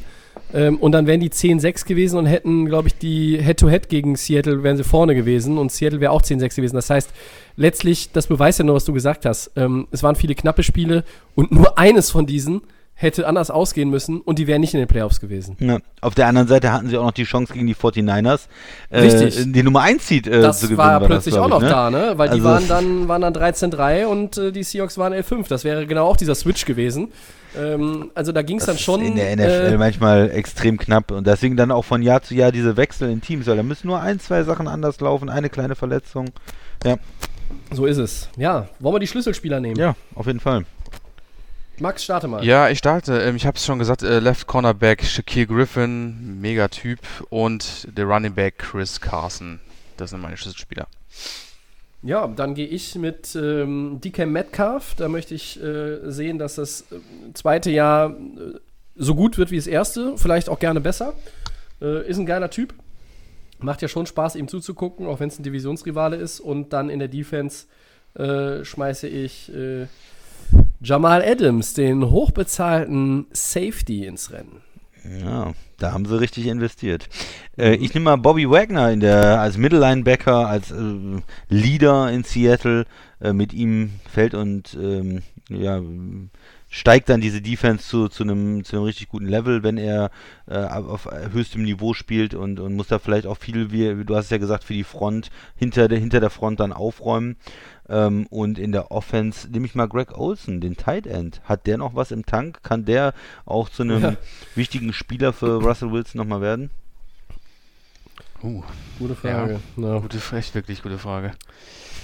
Vielleicht, kann, immer, man, vielleicht kann man, ja noch Jimmy Graham als Trade zurückholen. Ne? Aber ja. das geht nicht, Jimmy Graham zurückholen. Der hat eine No-Trade-Clause, ne? Ding, ja, der ist sehr schwierig zu bekommen. Scheiße. Okay. ja, schön. Äh, falls ihr euch äh, wundert, ähm, es ist immer noch Dienstag. Äh, also wir haben noch nicht den Mittwoch erreicht, aber ja. wir machen weiter mit den Saints. Die waren 13-3 äh, die waren auch lange so im Rennen um den Nummer 1 Seed. Das war, war ja. nur eine, der drei, äh, dritte ja, Platz. War eine ganz, Ende, ganz, enge, ganz enge äh, Geschichte. Ähm, ich mache direkt mal den Start gegen jo. Tampa Bay. Das äh, mhm. erschließt sich daraus, dass ja Tampa Bay zuerst gegen New Orleans äh, spielt. Dann spielen sie bei den Las Vegas Raiders zu Hause gegen Green Bay und in Detroit. Das sieht für mich erstmal nach zwei machbaren Spielen und zwei richtigen Knallern aus. Ähm, was macht ihr aus den Saints dieses Jahr? Ist Drew Brees immer noch gut genug, um dieses Team Richtung Super Bowl zu führen? Oder ist das Fenster nicht doch jetzt so langsam zu? Ja, ich glaube, sie versuchen es mit aller Gewalt aufzuhalten. Ne? Er hat äh, tolle Waffen in der Offensive. Michael Thomas brauchen wir nicht drüber sprechen. Super Receiver. Äh, Manuel Sanders haben sie jetzt noch als Nummer 2 Receiver dazu geholt. Eine Rolle, mhm. die äh, Tricon Smith nicht so richtig ausfüllen konnte, mhm. wo es gefehlt hat. Sie hatten nicht so einen richtig guten Nummer 2 Receiver. Jetzt mit Manuel Sanders haben sie den äh, als Nummer 2 Receiver ist der gut und haben dann mit äh, Smith dann auch noch eine gute Nummer 3. Äh, die O-Line Prunkstück. Armstead Left Tackle ist ein Top-Spieler. Äh, Pete als Guard ist gut. McCoy war ein Zweitrunden-Pick, ist gut eingeschlagen als Center. Jetzt äh, Ruiz, der Center und Guard spielen kann, in der ersten Runde in 2020 äh, gedraftet. Und mit Ryan Ramchek noch ein First-Round-Pick, der ein Top-Right äh, Tackle ist. Das heißt, gegen die O-Line ist einer der besten der Liga, meine, aus meiner Sicht kannst du erstmal nicht sagen. Ähm, um den Quarterback zu beschützen, um einen älteren Quarterback zu beschützen, ist das genau das Richtige. Viel in die O-Line investiert. Gut. Jared Cook, einen guten Tight End haben sie auch noch. Breeze, Camara, ähm, Backup Running Back mit Murray. Äh, sie haben den äh, Gadget-Spieler äh, Taysom oh, ja. Hill. Äh, dann noch so ein, so ein Tight End wie Josh Hill, der auch immer mal wieder ähm, ein paar gute Szenen hat. Das heißt also, bei der Offense, da finde ich nicht zu meckern, tut mir leid. Also, mhm du könntest vielleicht noch ein, äh, auf Receiver 2, 3, 4 vielleicht noch ein bisschen besser besetzt sein. Also sind vielleicht andere Teams ähm, noch etwas besser besetzt. Äh, Emmanuel Sanders ist ja auch ein etwas älterer Spieler, aber insgesamt äh, kann man da, glaube ich, nicht meckern. Dann, da ist, Max, ähm, äh, Max, wenn wir beide nichts einzuhaken haben, äh, können wir hinter die Offense ja eigentlich schon ja, ein Häkchen setzen, oder? Oder? Da also wenn, definitiv wie kann man Drew Brees noch ein besseres Team in der Offense, noch bessere Spieler in der O-Line geben? Das wird schwer, ja. Äh, Playmaker auch mit ja. Camara, das ist, ist super. Ähm, der übrigens gut, auch gerade so ganz, ganz äh, äh, nah sich dem, dem also oder, oder, ganz, ganz weit dem neuen Vertrag nähert, wie man heute hörte. Ja, genau. Ja. Ähm, und damit ich nicht alles, äh, Max, mach du doch mal die Defense oder, oder Tobi, äh, dann, dann können wir da gucken. Aber die Offense sind wir uns alle einig, ist erstmal Bombe. Solange Breeze ja, nicht jetzt äh, irgendwie der Arm kaputt geht, äh, sollte das laufen weiterhin mit Sean Payton, mit dieser Erfahrung und diesen ganzen tollen Spielern. Ja. Ich meine, wenn Brady noch so gut spielen kann, ähm, wie jetzt die letzten zwei Jahre, kann Breeze das auch. Ne? Ja. Auf jeden Fall.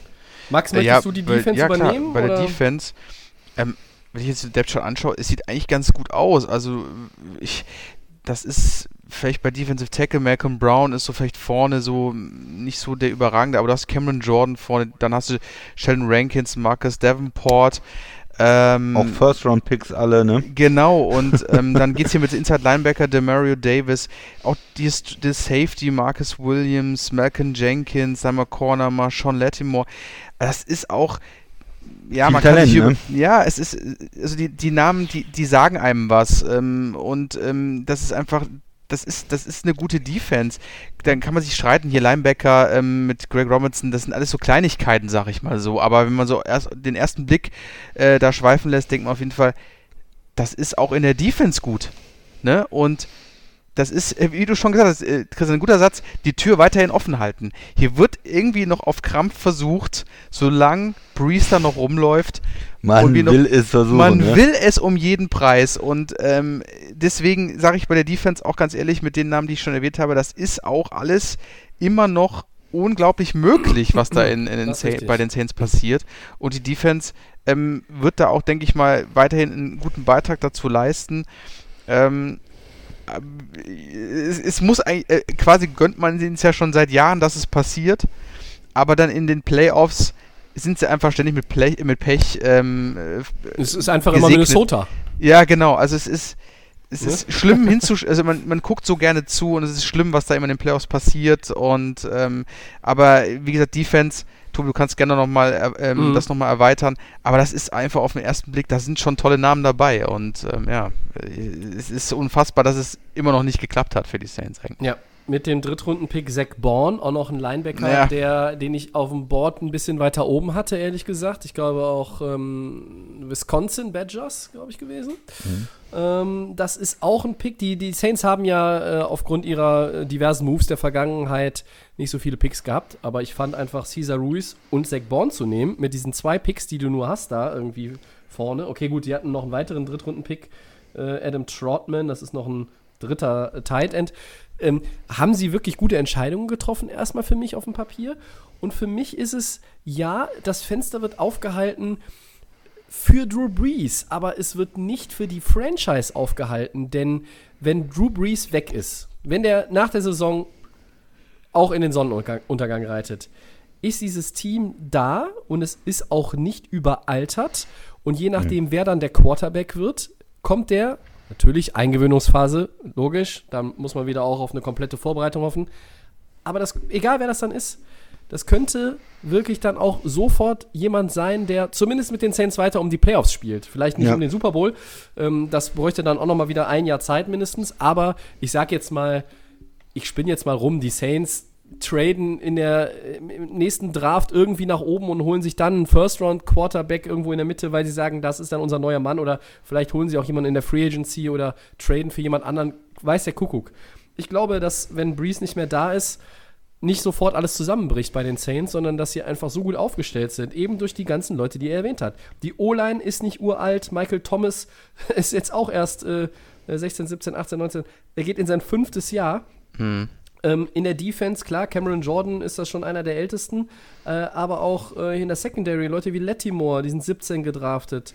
Äh, Davenport, Sie haben 18 einfach extrem gut gedraftet. Ne? Rankins, ja, Ja. Das, ist, das muss man ihnen einfach lassen. Mickey Loomis ist ein sensationell guter GM, über den wird meines Erachtens nach immer zu wenig geredet, wenn es über die, äh, wenn es um die Top GMs in der NFL geht. Ähm, Sean Payton ist ein exzellenter Coach. Wir wissen um die Vergangenheit, der äh, Bounty-Scandal äh, damals. Er hatte seine Rolle, er hat seine Strafe dafür bekommen. Äh, aber fachlich und, und auch einfach, wie er in der Lage ist, ähm, so, eine, so eine Offense zu bauen, ähm, das ist, sucht seinesgleichen äh, fast schon. Da gibt es nicht so viele in der NFL. Ähm, oder man muss es ja fast schon sagen, gab es nicht so viele in den letzten 15 Jahren. Also dieses Team ist ähm, natürlich für Drew Brees gebaut und äh, da hat der Christian den entscheidenden Punkt gesagt, die O-Line, das ist wirklich, wenn man noch was herausheben möchte, und ich bin ja ein glühender Michael Thomas-Fan, dann muss ich ja wirklich auch die O-Line herausheben, weil von den Teams, die wir jetzt hier bisher besprochen haben heute, ist das die beste O-Line. Ja. Punkt. Das ist eine der besten Besser der als, besser als die gesagt, das- Cowboys inzwischen. Das, das Team ist von oben bis unten ähm, geladen einfach. Das ist Ja. auch eins der ausgeglichensten Teams, finde ich, die man so in der Liga hat, weil du wenig Schwächen findest. O-Line nicht, Playmaker nicht, mit Camara und Thomas, Quarterback nicht. Äh, In der Defense, wo sind ja die großen Schwächen? Klar, Ich du sehe- kannst immer sehe einzelne eine. Ja, Positionen vielleicht ein bisschen auf, auf Linebacker möglicherweise. Linebacker vielleicht angehen, genau.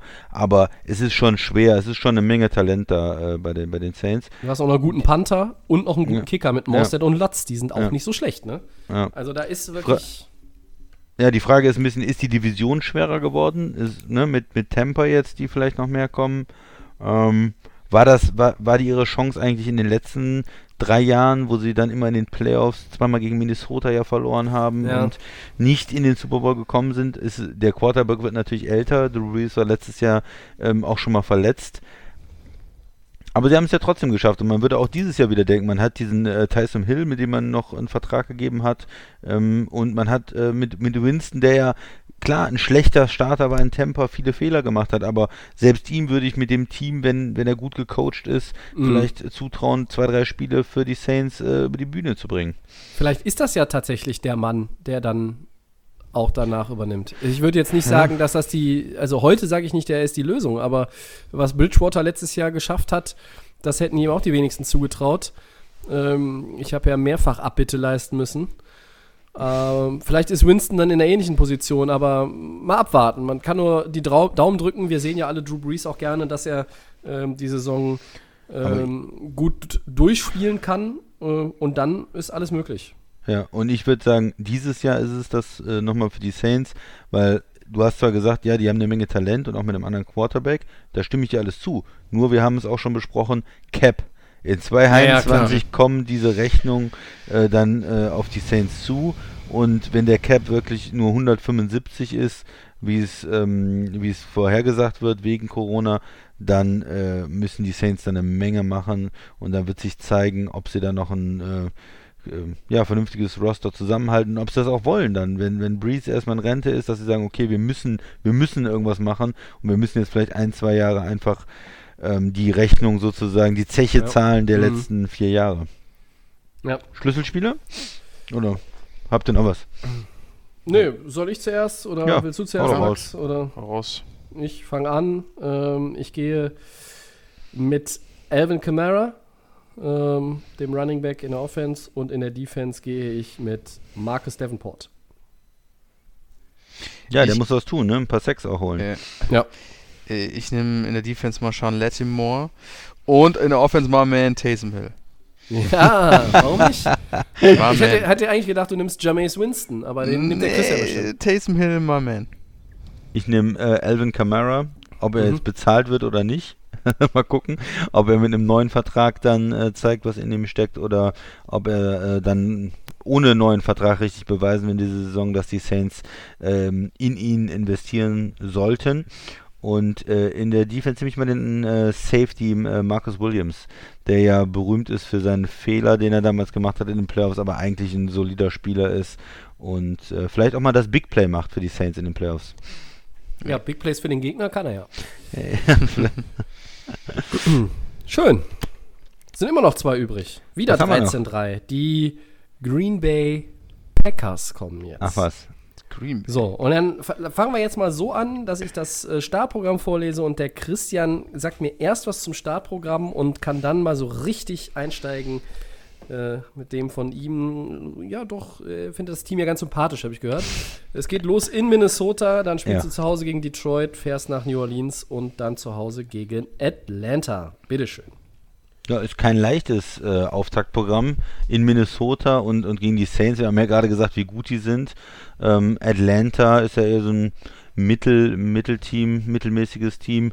Aber wenn du daraus 3-1 gehen könntest, wäre natürlich Mhm. schon hervorragend. Aber auch 2-2 sehe ich jetzt, würde ich jetzt nicht als absoluten Beinbruch einsehen bei dem Auftaktprogramm, wenn du, wenn du äh, New Orleans mit drin hast und in Minnesota. Ja. Das zum, zum Auftaktprogramm. Ja, was du haben hast die vorhin, Packers? vorhin schon mal gesagt, äh, überperformt aus dein, äh, deiner Sicht letztes Ja, Jahr. ja, klar, die haben einen neuen Coach gehabt, ähm, haben einiges umgestellt letztes Jahr und sind direkt 13-3 gegangen, haben viele knappe Spiele gewonnen, waren glaube ich 6-1 oder sowas in, ähm, in diesen ähm, One-Possession-Games dann. Ähm, man hat aber dann auch gesehen, dass sie gegen absolute Top-Teams in der NFC, wie gegen die 49ers, äh, ja, richtig Probleme gehabt haben, den Lauf nicht stoppen konnten. Auch die Defense, die Front der 49ers dazu stark war. Die Offense kam nicht so richtig in, in Tritt. Insgesamt war es ein ordentliches Jahr von Aaron Rodgers. Der hat nicht viele Fehler gemacht, wenig Picks geworfen, aber auch nicht ähm, jetzt, ähm, ja, dass man gesagt hat, er spielt auf einem MVP-Niveau, er kann an vergangene Tage anknüpfen, er spielt wie 2015. Ähm, ja, Aaron Jones war gut letztes Jahr. Der hat endlich in dieser neuen Offense ähm, von äh, Lafleur da auch die Touches bekommen und äh, konnte dann auch im Passing Game zeigen, was er kann. Hatte viele Touchdowns.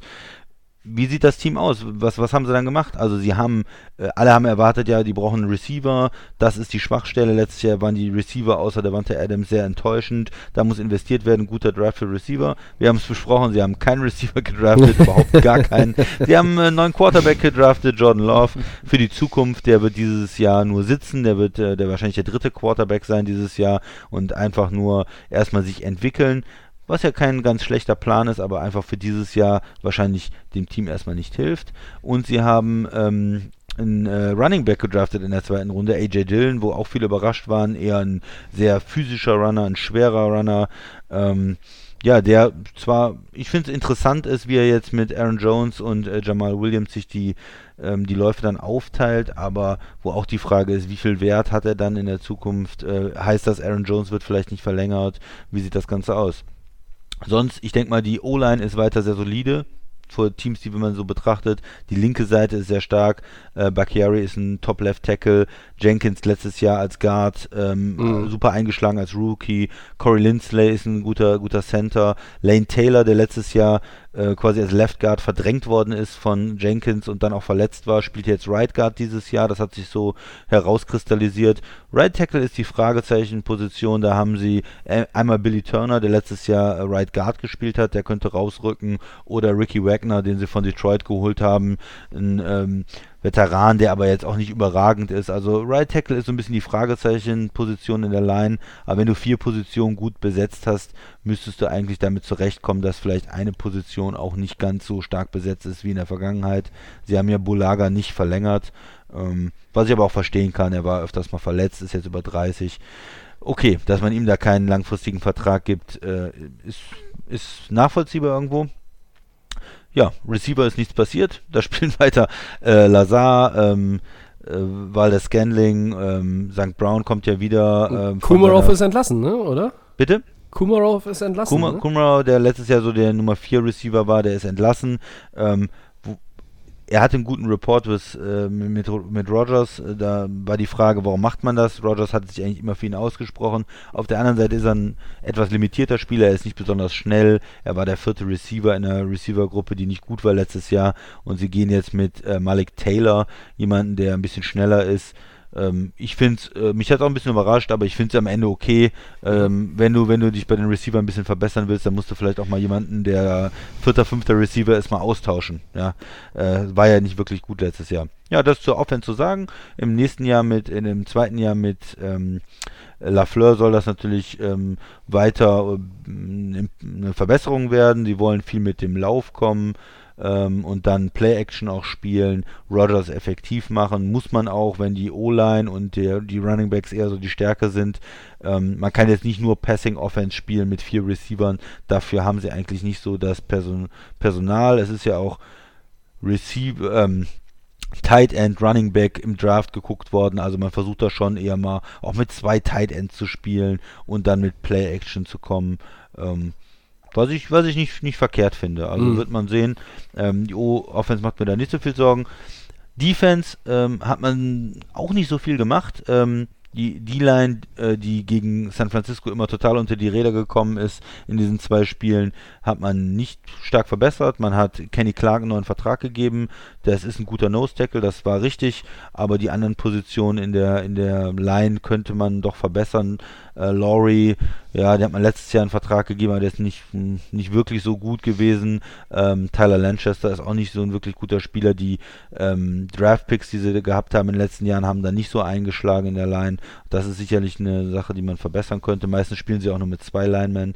Ähm, die, die Outside-Linebacker sind die Smith Brothers letztes Jahr als Free Agents geholt, super gespielt, ähm, sehr gute Pass-Rusher, ähm, muss man nichts machen, perfekt.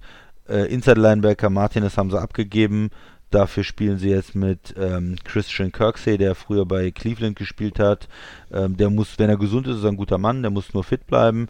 Und dann die Secondary, da haben sie ein paar äh, talentierte Spieler, äh, finde ich, ist eine Stärke des Teams. Äh, Jareer Alexander, der ein guter Corner ist. Kevin King, der, wenn er fit ist, mhm. ein guter Corner ist. Adrian Amos, der früher in Chicago war, gut eingeschlagen das letztes Jahr. Und Savage, der, der, Corn, äh, der Safety, äh, wo ich ja gesagt habe, hm, warum hochtraden für ihn. Aber er war gut. Ich finde, er ist jetzt noch kein überragender Spieler letztes Jahr gewesen, aber er war zumindest als Starter gut, ist da mit äh, Amos in einer guten Kombination eigentlich. Nach dem unterwegs. wollte ich dich sonst nochmal fragen. Also mit, du fandst den erstmal okay fürs erste Jahr, ne? Ja, ich fand die Entscheidung nicht so gut, äh, da einen Pick aufzugeben, um für ihn hoch zu traden, weil da Ja. so viele Safeties auch einfach noch im Draft waren.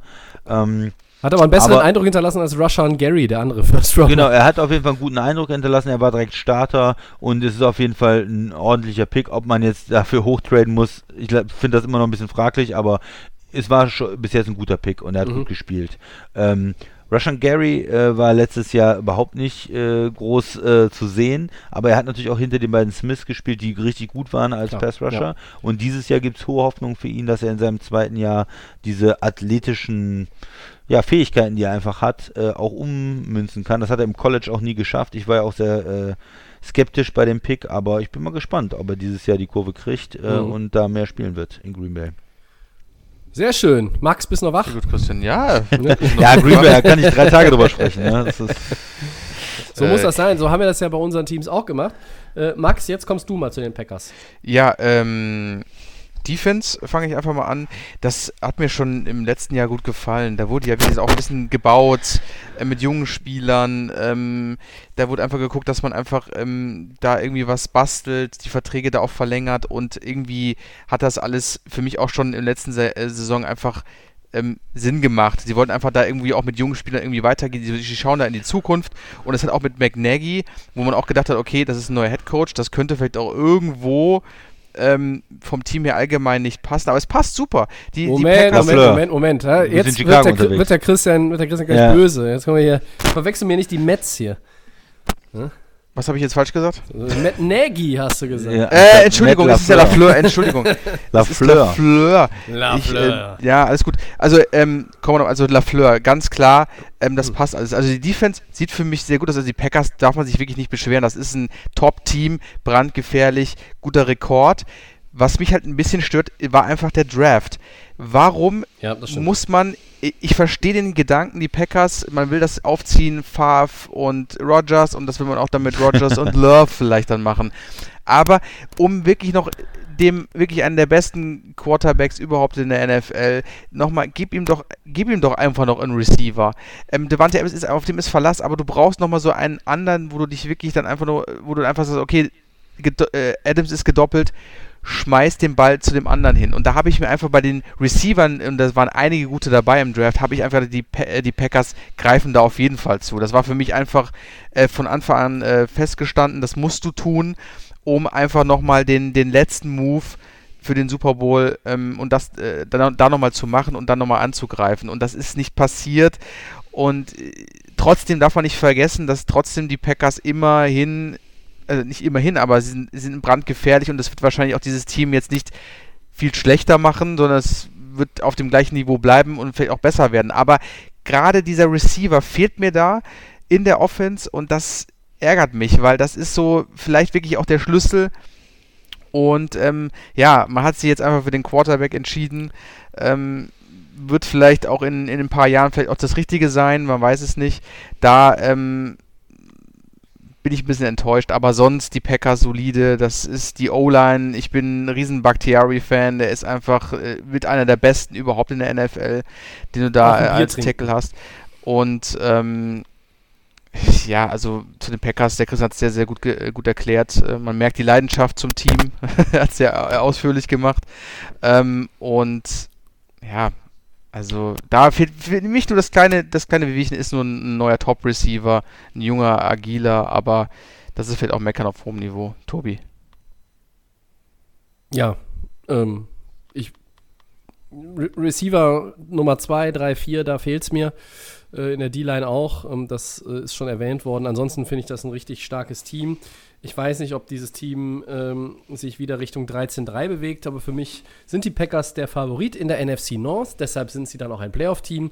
Ob sie wieder Richtung NFC Championship Game marschieren können, weiß ich nicht. Ich traue ihnen alles zu vom äh, äh, ja, dann Nummer 3 oder 4 Seed und vielleicht am Wildcard Weekend schon auszuscheiden. Ich traue ihnen aber auch zu, bis in den Super Bowl zu kommen.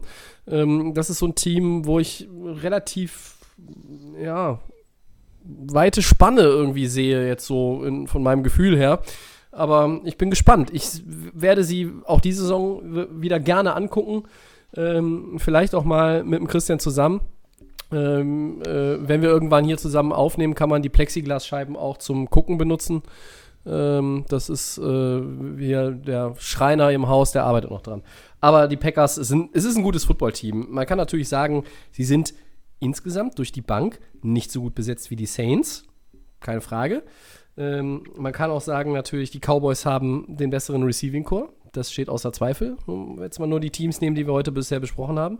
Ähm, es ist aber trotzdem immer noch ein sehr, sehr gutes Footballteam. Und ja, dann warten wir mal ab und kommen jetzt gleich zu den Schlüsselspielern. Christian, fang du doch mal an mit den Packers-Schlüsselspielern. Ja, ich würde in der Offense Alan Lazar nehmen, den äh, Receiver, der muss ja was tun, der muss äh, als zweiter Receiver da ähm, hinter Devante Adams noch einen Schritt nach vorne machen. Mhm. Und äh, in der Defense, ähm, ja, da braucht man was in der D-Line, da muss ich was zeigen. Und äh, Kingsley Kiki, der ist ein First, Fifth-Round-Pick äh, letztes Jahr gewesen, der könnte sich da vielleicht neben Kenny Clark als äh, zweiter wichtiger Mann in der D-Line äh, hervortun. Hm. Max, wen hast du? Ja, in der Defense nämlich Cedarius Smith, dass der weiter mhm. auf dem Niveau bleibt, wie er äh, ist. Äh, muss auch so sein, damit die Packers hier weiterhin erfolgreich sind. Und in der Offense, ja, ich nehme Running Back Aaron Jones, der einfach ähm, solide ist, der viel Produktion macht und auf den Verlass ist in der Offense der äh, Packers. Okay, ich gehe in der Offense mit Aaron Rodgers. Mhm.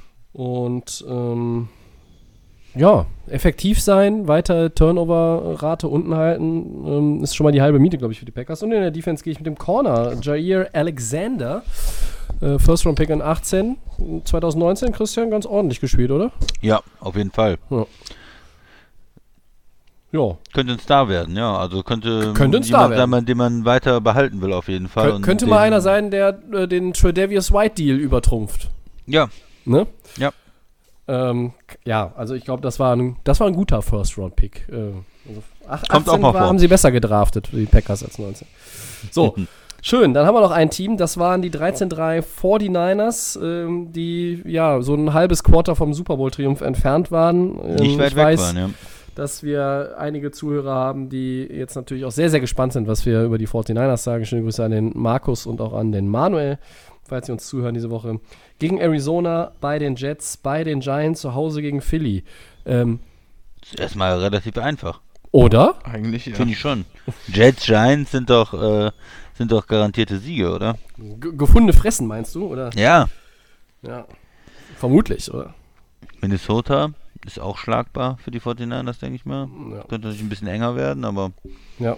Max, möchtest du uns ein bisschen was zur Offense erzählen der 49ers? Ja klar, ein paar Stats. Ähm, Nummer 2 Rushing Offense in der NFL, Nummer 1 Pass Defense in der NFL. Im Schnitt 29,6 erzielte Punkte.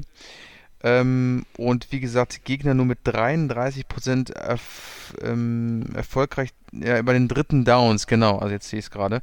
Ähm, ja, die 49ers ähm, war dieses äh, letztes Jahr, ähm, sag ich mal, ein Step früher als gedacht. Das habe ich ja schon mehrmals auch erwähnt in den letzten Monaten, mhm. auch letzten Jahren.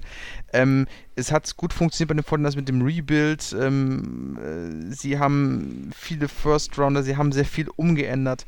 Jimmy G ist jetzt äh, Franchise Quarterback, ähm, den sie ja auch geholt haben. Und letztes Jahr ähm, ja, hat es kurz davor nicht gereicht, aber man hat halt gesehen, dass die 49ers richtig ready sind und ready waren und auch, denke ich, in der Zukunft äh, an diesen Erfolgen weiter äh, anknüpfen wird. Ähm, wie gesagt, wer rausgestochen ist in den letzten, äh, im letzten Jahr oder im vorletzten Jahr war George Kittle, der einfach äh, ja, grandios total. in diese Franchise passt, jetzt auch mit neuem Contract. Ähm, der für mich so äh, die, äh, das Team auch mit der guten Laune, was er ähm, ausstrahlt, einfach mhm. ein top so ein Charaktertyp auch, ne? Charaktertyp ist, ähm, der auch äh, Vorbild ist und der einfach The- Spaß am Football hat. Also ich, The, the People's Tight End, ne? so auf jeden Fall. Ähm, und ähm, ja, ich bin auf jeden Fall gespannt. Es ist natürlich äh, zweite, zwe nach dem Super Bowl das zweite Jahr. Ich bin gespannt, wie die 49ers damit umgehen. Ich bin eigentlich optimistisch, dass sie ähm, weiterhin äh, ein starker Contender sind und nicht jetzt irgendwie in so ein, in so ein Loch fallen werden. Dafür ist das Team eigentlich, äh, gerade was auch die Defense angeht, ähm, mit, mit, mit der, mit der D-Line da vorne, Nick Bosa, DJ Jones, Eric Armstead. Das ist einfach ähm, eine Defense vom. Feinsten, ne? Ja. Und ähm, das ist auch mit dem Veteranen Richard Sherman, der auch nochmal sein Level nochmal erhöht hat. Ähm, der auch ähm, nicht irgendwie schlechter wurde, obwohl er natürlich älter ist als alle anderen, Ja. aber das ist auch wieder wieder Spielt gut, quasi, ne? Ja. genau, also der auch quasi, ich glaube, für die jungen Leute auch als eine Art Vorbild ist, ein Leader ist. Und ähm, ja, also da äh, Defense gar keine Frage, da mache ich mir keine Sorgen. Offense, ja, Receiver, okay. Debo Samuels läuft da rum, Brandon Ayuk, ähm, First Round Pick, ja. wird vielleicht Aber was, also gar ist keine Frage. Also es ist in den meiner, Möglichkeiten meiner da. Meinung nach halt George Kittle wird natürlich immer die Nummer eins okay, sein. Ne? Also, Ähm, Ja. Und Raheem Mostert, der jetzt auch ein bisschen wieder runtergefahren ist mit seiner, mit seiner Poserei bezüglich Contract und Tevin Coleman. Das sind ähm, solide Running Backs, mit denen man vielseitig arbeiten kann. Ah, Jared McKinn haben wir ja da auch noch. Also im Gesamtkonzept sage ich mal 49ers für mich eigentlich wieder ein Team, was mit oben mitspielt. Ähm, vielleicht können sie stark anknüpfen, wo sie vorher waren. Ähm, Ein Hangover, wie gesagt, ähm, denke ich nicht.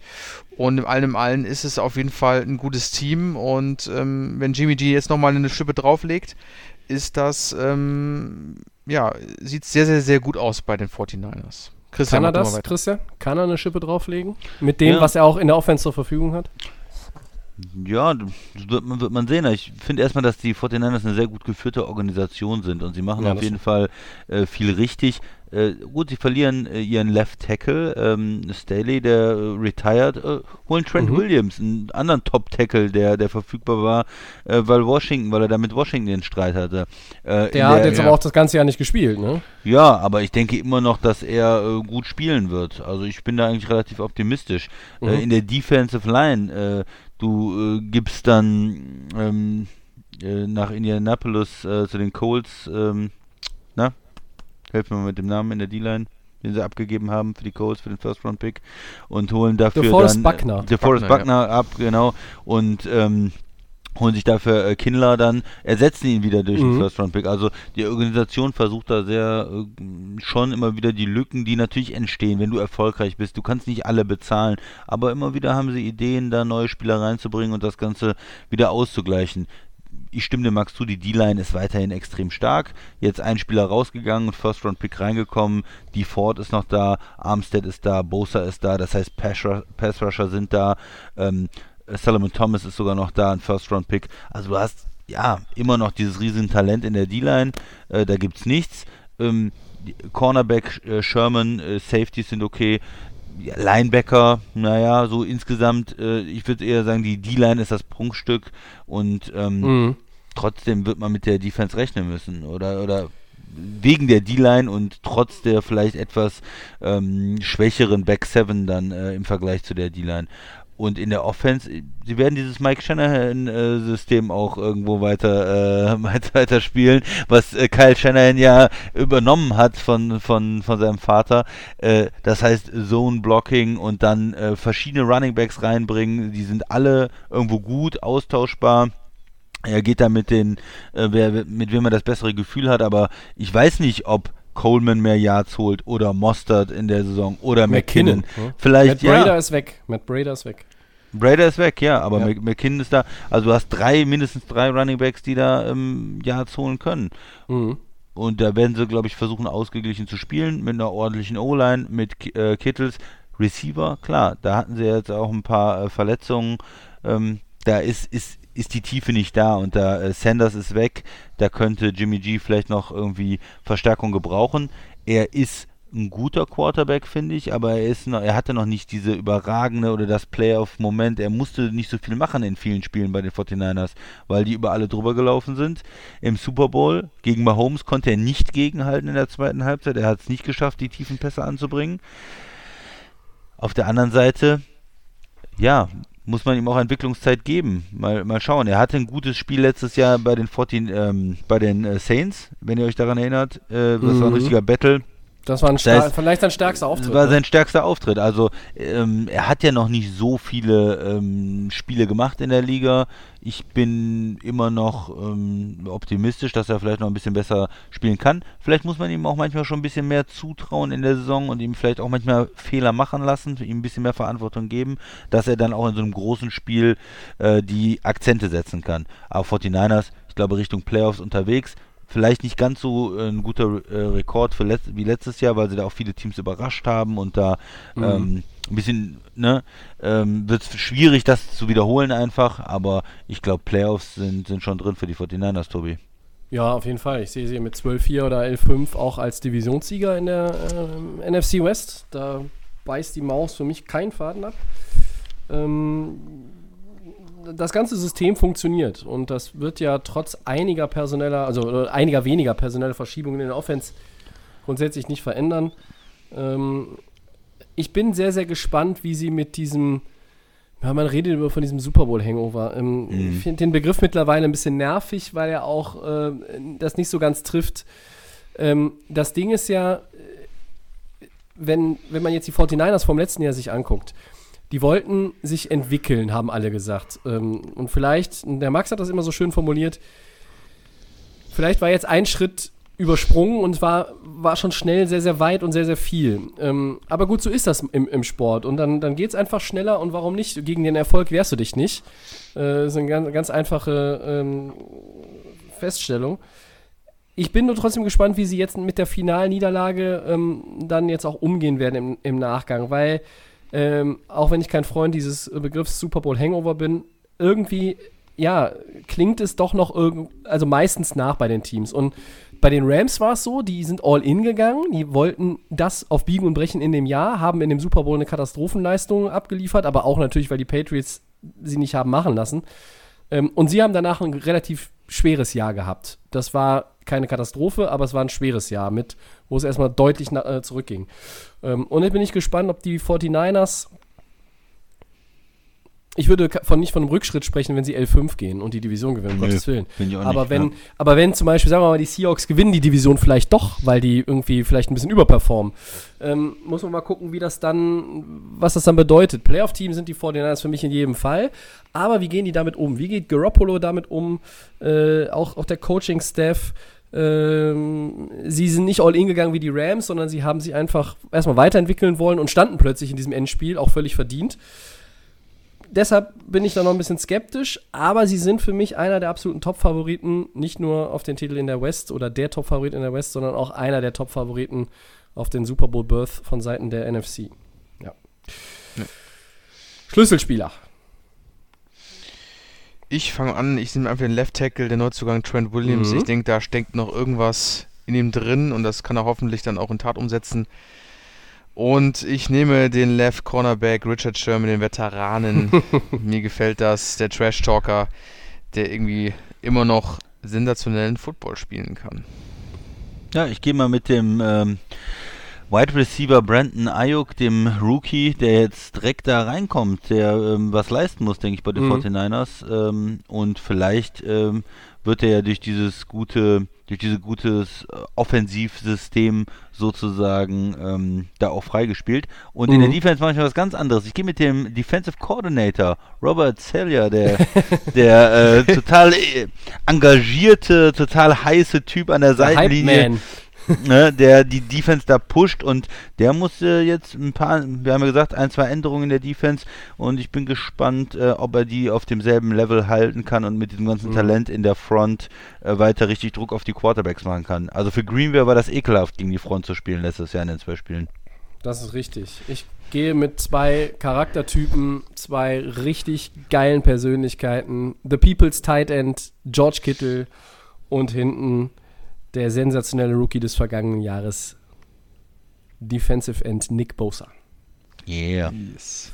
Ja, kann man nichts mit verkehrt machen. Aber bei den 49ers äh, kann man so viele Schlüsselspieler rausziehen und äh, sind alles Leute, die, ja, Impact-Player sind. Impact-Player ist ein schöner Begriff, beschreibt das immer ganz gut.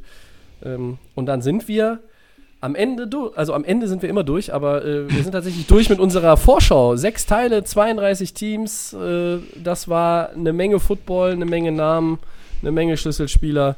Ähm, ihr werdet auf euer Team ganz bestimmt ganz besonders geachtet haben. Und zum krönenden Abschluss, bevor wir zu den Four Downs kommen, gibt es jetzt noch kurz vor dem Saisonstart unsere Super Bowl Picks. Ich starte mal, ich sag einfach mal, ja, soll ich Freestyle gehen oder soll ich mal was Ernstes sagen? äh, Ja, äh, mm, mm, ja. Bloß nichts Ernstes. ich äh, hab, bin auch hin und her gerissen heute hier. Ich glaube, ich nehme mal ein bisschen, ich mache was anderes und zwar sage ich, dass die Tampa Bay Buccaneers in den Super Bowl kommen gegen die Baltimore Ravens. Ähm, es ist nicht zu übertrieben, ist auch nicht zu untertrieben, aber irgendwie äh, gefällt mir die Situation. Bucks gegen Ravens vom Ja. Max. Das klingt nicht schlecht. Das klingt nicht schlecht. Warum nicht? Was hat der Christian anzubieten? Ja, Kansas City in der AFC und Green Bay in der NFC. Ui, ui, ui, ui, ui. Packers gegen Chiefs. Wir setzen jetzt immer mal das NFC-Team nach vorne, weil die ja nominell dann auch Heimrecht haben. Ähm, also, das stimmt nicht, aber ähm, es ist natürlich in Tampa Bay. Ähm, ja, ich. Äh, puh. Kommen wir auch irgendwas Freestyle-mäßiges, Tobi? Ja, dann, dann, dann gehe ich jetzt auch mal hier. Äh, ich gehe mit den Saints, sage, das Ja. Fenster ist noch, ist noch da. Also Packers und Bucks wären auch so meine. Äh, das sind so die Top 3 in der NFC. Und in der AFC, da haue ich jetzt mal wirklich einen raus und sage, sie ziehen vorbei an den Ravens und an den Chiefs am Ende. Es sind tatsächlich ja, oh, jetzt kommt's. Die Colts. ich die wollte Colts. die Es sind die Colts. Es sind die Komm, Colts. Ich, ich gebe mir jetzt selber hier die Colts in den Super Bowl-Pick. Äh, halte meinen für den äh, wildesten, weil es Indie ist und man ja wirklich erstmal an Mahomes vorbeikommen muss. Oder und oder Lamar Jackson. Aber dann halten wir das fest. Der Max Buccaneers Ravens. Der Christian Packers Chiefs. Und ich sage Saints gegen Colts. Und wenn nur einer von uns richtig liegt, haben wir einen geilen Super Bowl. Tja. Das stimmt. So, und jetzt kriegen wir erstmal Ärger von den 49ers-Fans, die jetzt sagen, was? Wir waren Ich im hab's- Super Bowl und die ja, ja, Seattle-Fans werden sich bei uns melden. ja. Patriots-Fans vielleicht auch. Ja, ja, ja. Hm? Ja, ja und die äh, Giants-Fans natürlich, weil die rechnen ja auch schwer Ja, damit. okay, die können sich ruhig melden. Ne? Okay, dann gehen wir schnell noch zu den Four Downs. Äh, der Abend war wirklich lang. Äh, erstes Down. Die Steelers verlängern mit Defensive Tackle Cam Hayward. Vier Jahre, rund 65 Millionen Dollar. Eure Meinung? Äh, Finde ich gut. Ähm, das ist jetzt mal wirklich ein Rentenvertrag. Ich glaube, der Mann ist 31. Ja, Und das ist jetzt so sein, letztes großes ja. Ding, was er jetzt noch hier mit einfangen kann. Der Mann ist eigentlich, es ist ein super Defensive Tackle. Der ist sehr produktiv auch die letzten Jahre gewesen und ich glaube, das ist für beide Seiten ein guter Deal. Ja, ist eine, ist eine, ist eine mm, außergewöhnliche Situation, dass jemand dann nochmal so einen Vertrag bekommt in dem Alter. Sehe ich Ähm, auch so. Ja. Und äh, von den Steelers auch, aber ja, sie schätzen ihn sehr und äh, er hat ja auch die Produktivität, hat er in vier Jahren auch die Produktivität, Fragezeichen, aber im Moment ist das erstmal für die Steelers, die ja auch dieses Jahr wieder angreifen wollen, ein guter Deal. ja. Muster an Beständigkeit, Team-Captain, Leader abseits des Feldes. Ist okay. Vielleicht, mir ist es vielleicht ein Jahr zu viel, aber gut. Ich mach mal Zweites weiter. Down. Ja, ich mach weiter. Die Mitch Ja, jetzt wird's Trubisky gut. Jetzt wird's ist der gut. Starting Quarterback der Bears und damit nicht Nick Foles. Ist das die richtige Entscheidung von McNaggy? Christian! Nein, natürlich nicht. Doch, das ist die doch, falsche ist Entscheidung. es, Nick ist Foles ist ein Super Bowl MVP. Der, den Auf muss man doch den Starter nennen. Also Der bitte. ist ein Blender. Bitte. Nein. Das, der hat den Super Bowl gewonnen äh, gegenüber dem, äh, also einem der schlechteren Quarterbacks der Liga. Nein, falsche Entscheidung. Die Bears werden das auch noch ändern. Äh, dann ist er halt zwei Wochen der Starter und dann kommt Nick Foles. Bitte. Ich glaube, die Bears könnten auch noch für Josh Rosen traden, vielleicht innerhalb der Saison. Ja. Foles ist irgendwann Immer verletzt und Trubisky ist einfach zu schlecht. Ähm, ich hab's euch ja gesagt, Trubisky wird der Starter. Äh, aber unterm Strich, jetzt mal ganz ernsthaft, äh, beide Quarterbacks führen die Bears nicht ins gelobte Land. Nee, Max. aber, aber wahrscheinlich Nick Foles ein bisschen eher in die Richtung als Mr. Trubisky. Aber das ist ein gutes Stichwort. Äh, drittes Down. Quarterbacks, die einen ins gelobte Land führen können. Ja. Die Eagles haben Josh McCown zum ältesten Practice Squad äh, Player der NFL-Geschichte gemacht. Gibt es von dir ein paar Props für den 41-jährigen Max? Boah, Oh, Was? nicht wirklich. Was? Wo ist denn hier die McCown-Begeisterung? also ich weiß, also er ist immer irgendwie, also man muss ihm lassen, er ist immer irgendwo mal im Gespräch, Mr. McCown. Äh, oft gewechselt, äh, nie großen Durchbruch geschafft. Ähm, mir ist es eigentlich vollkommen egal, was mit ihm ist. Tobi. Ja, neun Teams seit Begeisterung. 2002, vergangenes Jahr auch schon Ersatzmann Philly gewesen. Ähm, und hinter Wenz brauchst du halt ein bisschen was. Der ist häufiger mal verletzt. Da hast du Nate Sudfeld, äh, der haut mich nicht vom Hocker. Jalen Hurts ist der Rookie. Ja, und wenn das alles nicht passt, dann ist halt immer noch irgendwo ein McCown. Und äh, deshalb Props. 41 immer noch am Start. Respekt. Ist immer gut, noch einen McCown irgendwo in Hinterhalten zu haben. Immer gut. Ob Es es, ein Josh McCown oder ein. Luke McCown ist oder Hauptsache irgendein McCown hat man noch. Also ich finde es Ja. auch gut. wenn nichts mehr geht, dann zauberst du noch einen McCown aus dem Hut und alles äh, sieht wieder ganz entspannt aus. Äh, und jetzt freue ich mich, dass die Four Four Downs haben übrigens heute hier, die haben richtig Style. Äh, viertes und letztes Down, Gamepick, endlich wieder Gamepicks. Wir fangen an mit einem Gamepick diese Woche, Saints gegen Buccaneers. Ja, Mach ihr mal als erstes, ich mach zum Schluss. Ja, ich sag Saints, die äh, gewinnen. Die spielen ja zu Hause. Von daher ist ja ganz klar, die haben ja einen Heimvorteil dann. ja, ja, ja. Ähm, Nein, aber ich glaube, da ist das eingespieltere Team äh, irgendwo im Vorteil und äh, Tom Bradys Karriere bei den Buccaneers startet tatsächlich mit einer Niederlage. Max, setzt Komm, du ich gegen dreh's um. Ich sag, das wird der erste Sieg für Tom Brady mit dem neuen Team. Und zwar aber nur ganz knapp. Ähm, dass man nur mal ein bisschen äh, Kontroverse hier reinbringt. Ah, okay. Ja, ich gehe auch mit den Saints. Ähm, ich denke, das eingespielte Team macht dann da das Rennen. So, dann Gut. sage ich vielen Dank an den Christian und an den Max. Sehr gerne. Danke euch beiden. Ja, es war heute eine Geduldsprobe aufgrund einiger technischer Probleme. Es ist sehr, sehr spät geworden, aber ähm, wir haben es dann doch noch hingekriegt. Natürlich. Danke äh, im Namen uns, von uns dreien äh, als Team von Delay of Game für euer Interesse. Den kostenlosen Podcast findet ihr wie immer bei Soundcloud, bei Apple Podcasts, bei Spotify und den Kollegen von The Fan FM. at Delay of Game NFL bei Facebook und bei Twitter könnt ihr mit uns auch immer gerne in Kontakt treten. Bei Instagram Delay of Game unterstrich Podcast. Nächste Woche sind wir auch wieder für euch da. Tag, Form und was auch immer müssen wir noch besprechen, weil äh, ich ein bisschen von auswärts podcasten werde. Aber ähm, ja, irgendwas wird euch da auch wieder auf die Ohren gegeben. Nach Woche 1, dann blicken wir zurück auf Woche 1. Äh, da freuen wir uns schon sehr drauf. Einstweilen sagen wir vielen Dank und viel Spaß mit dem Saisonauftakt. Tschö. Viel Spaß. Ciao. Tschö.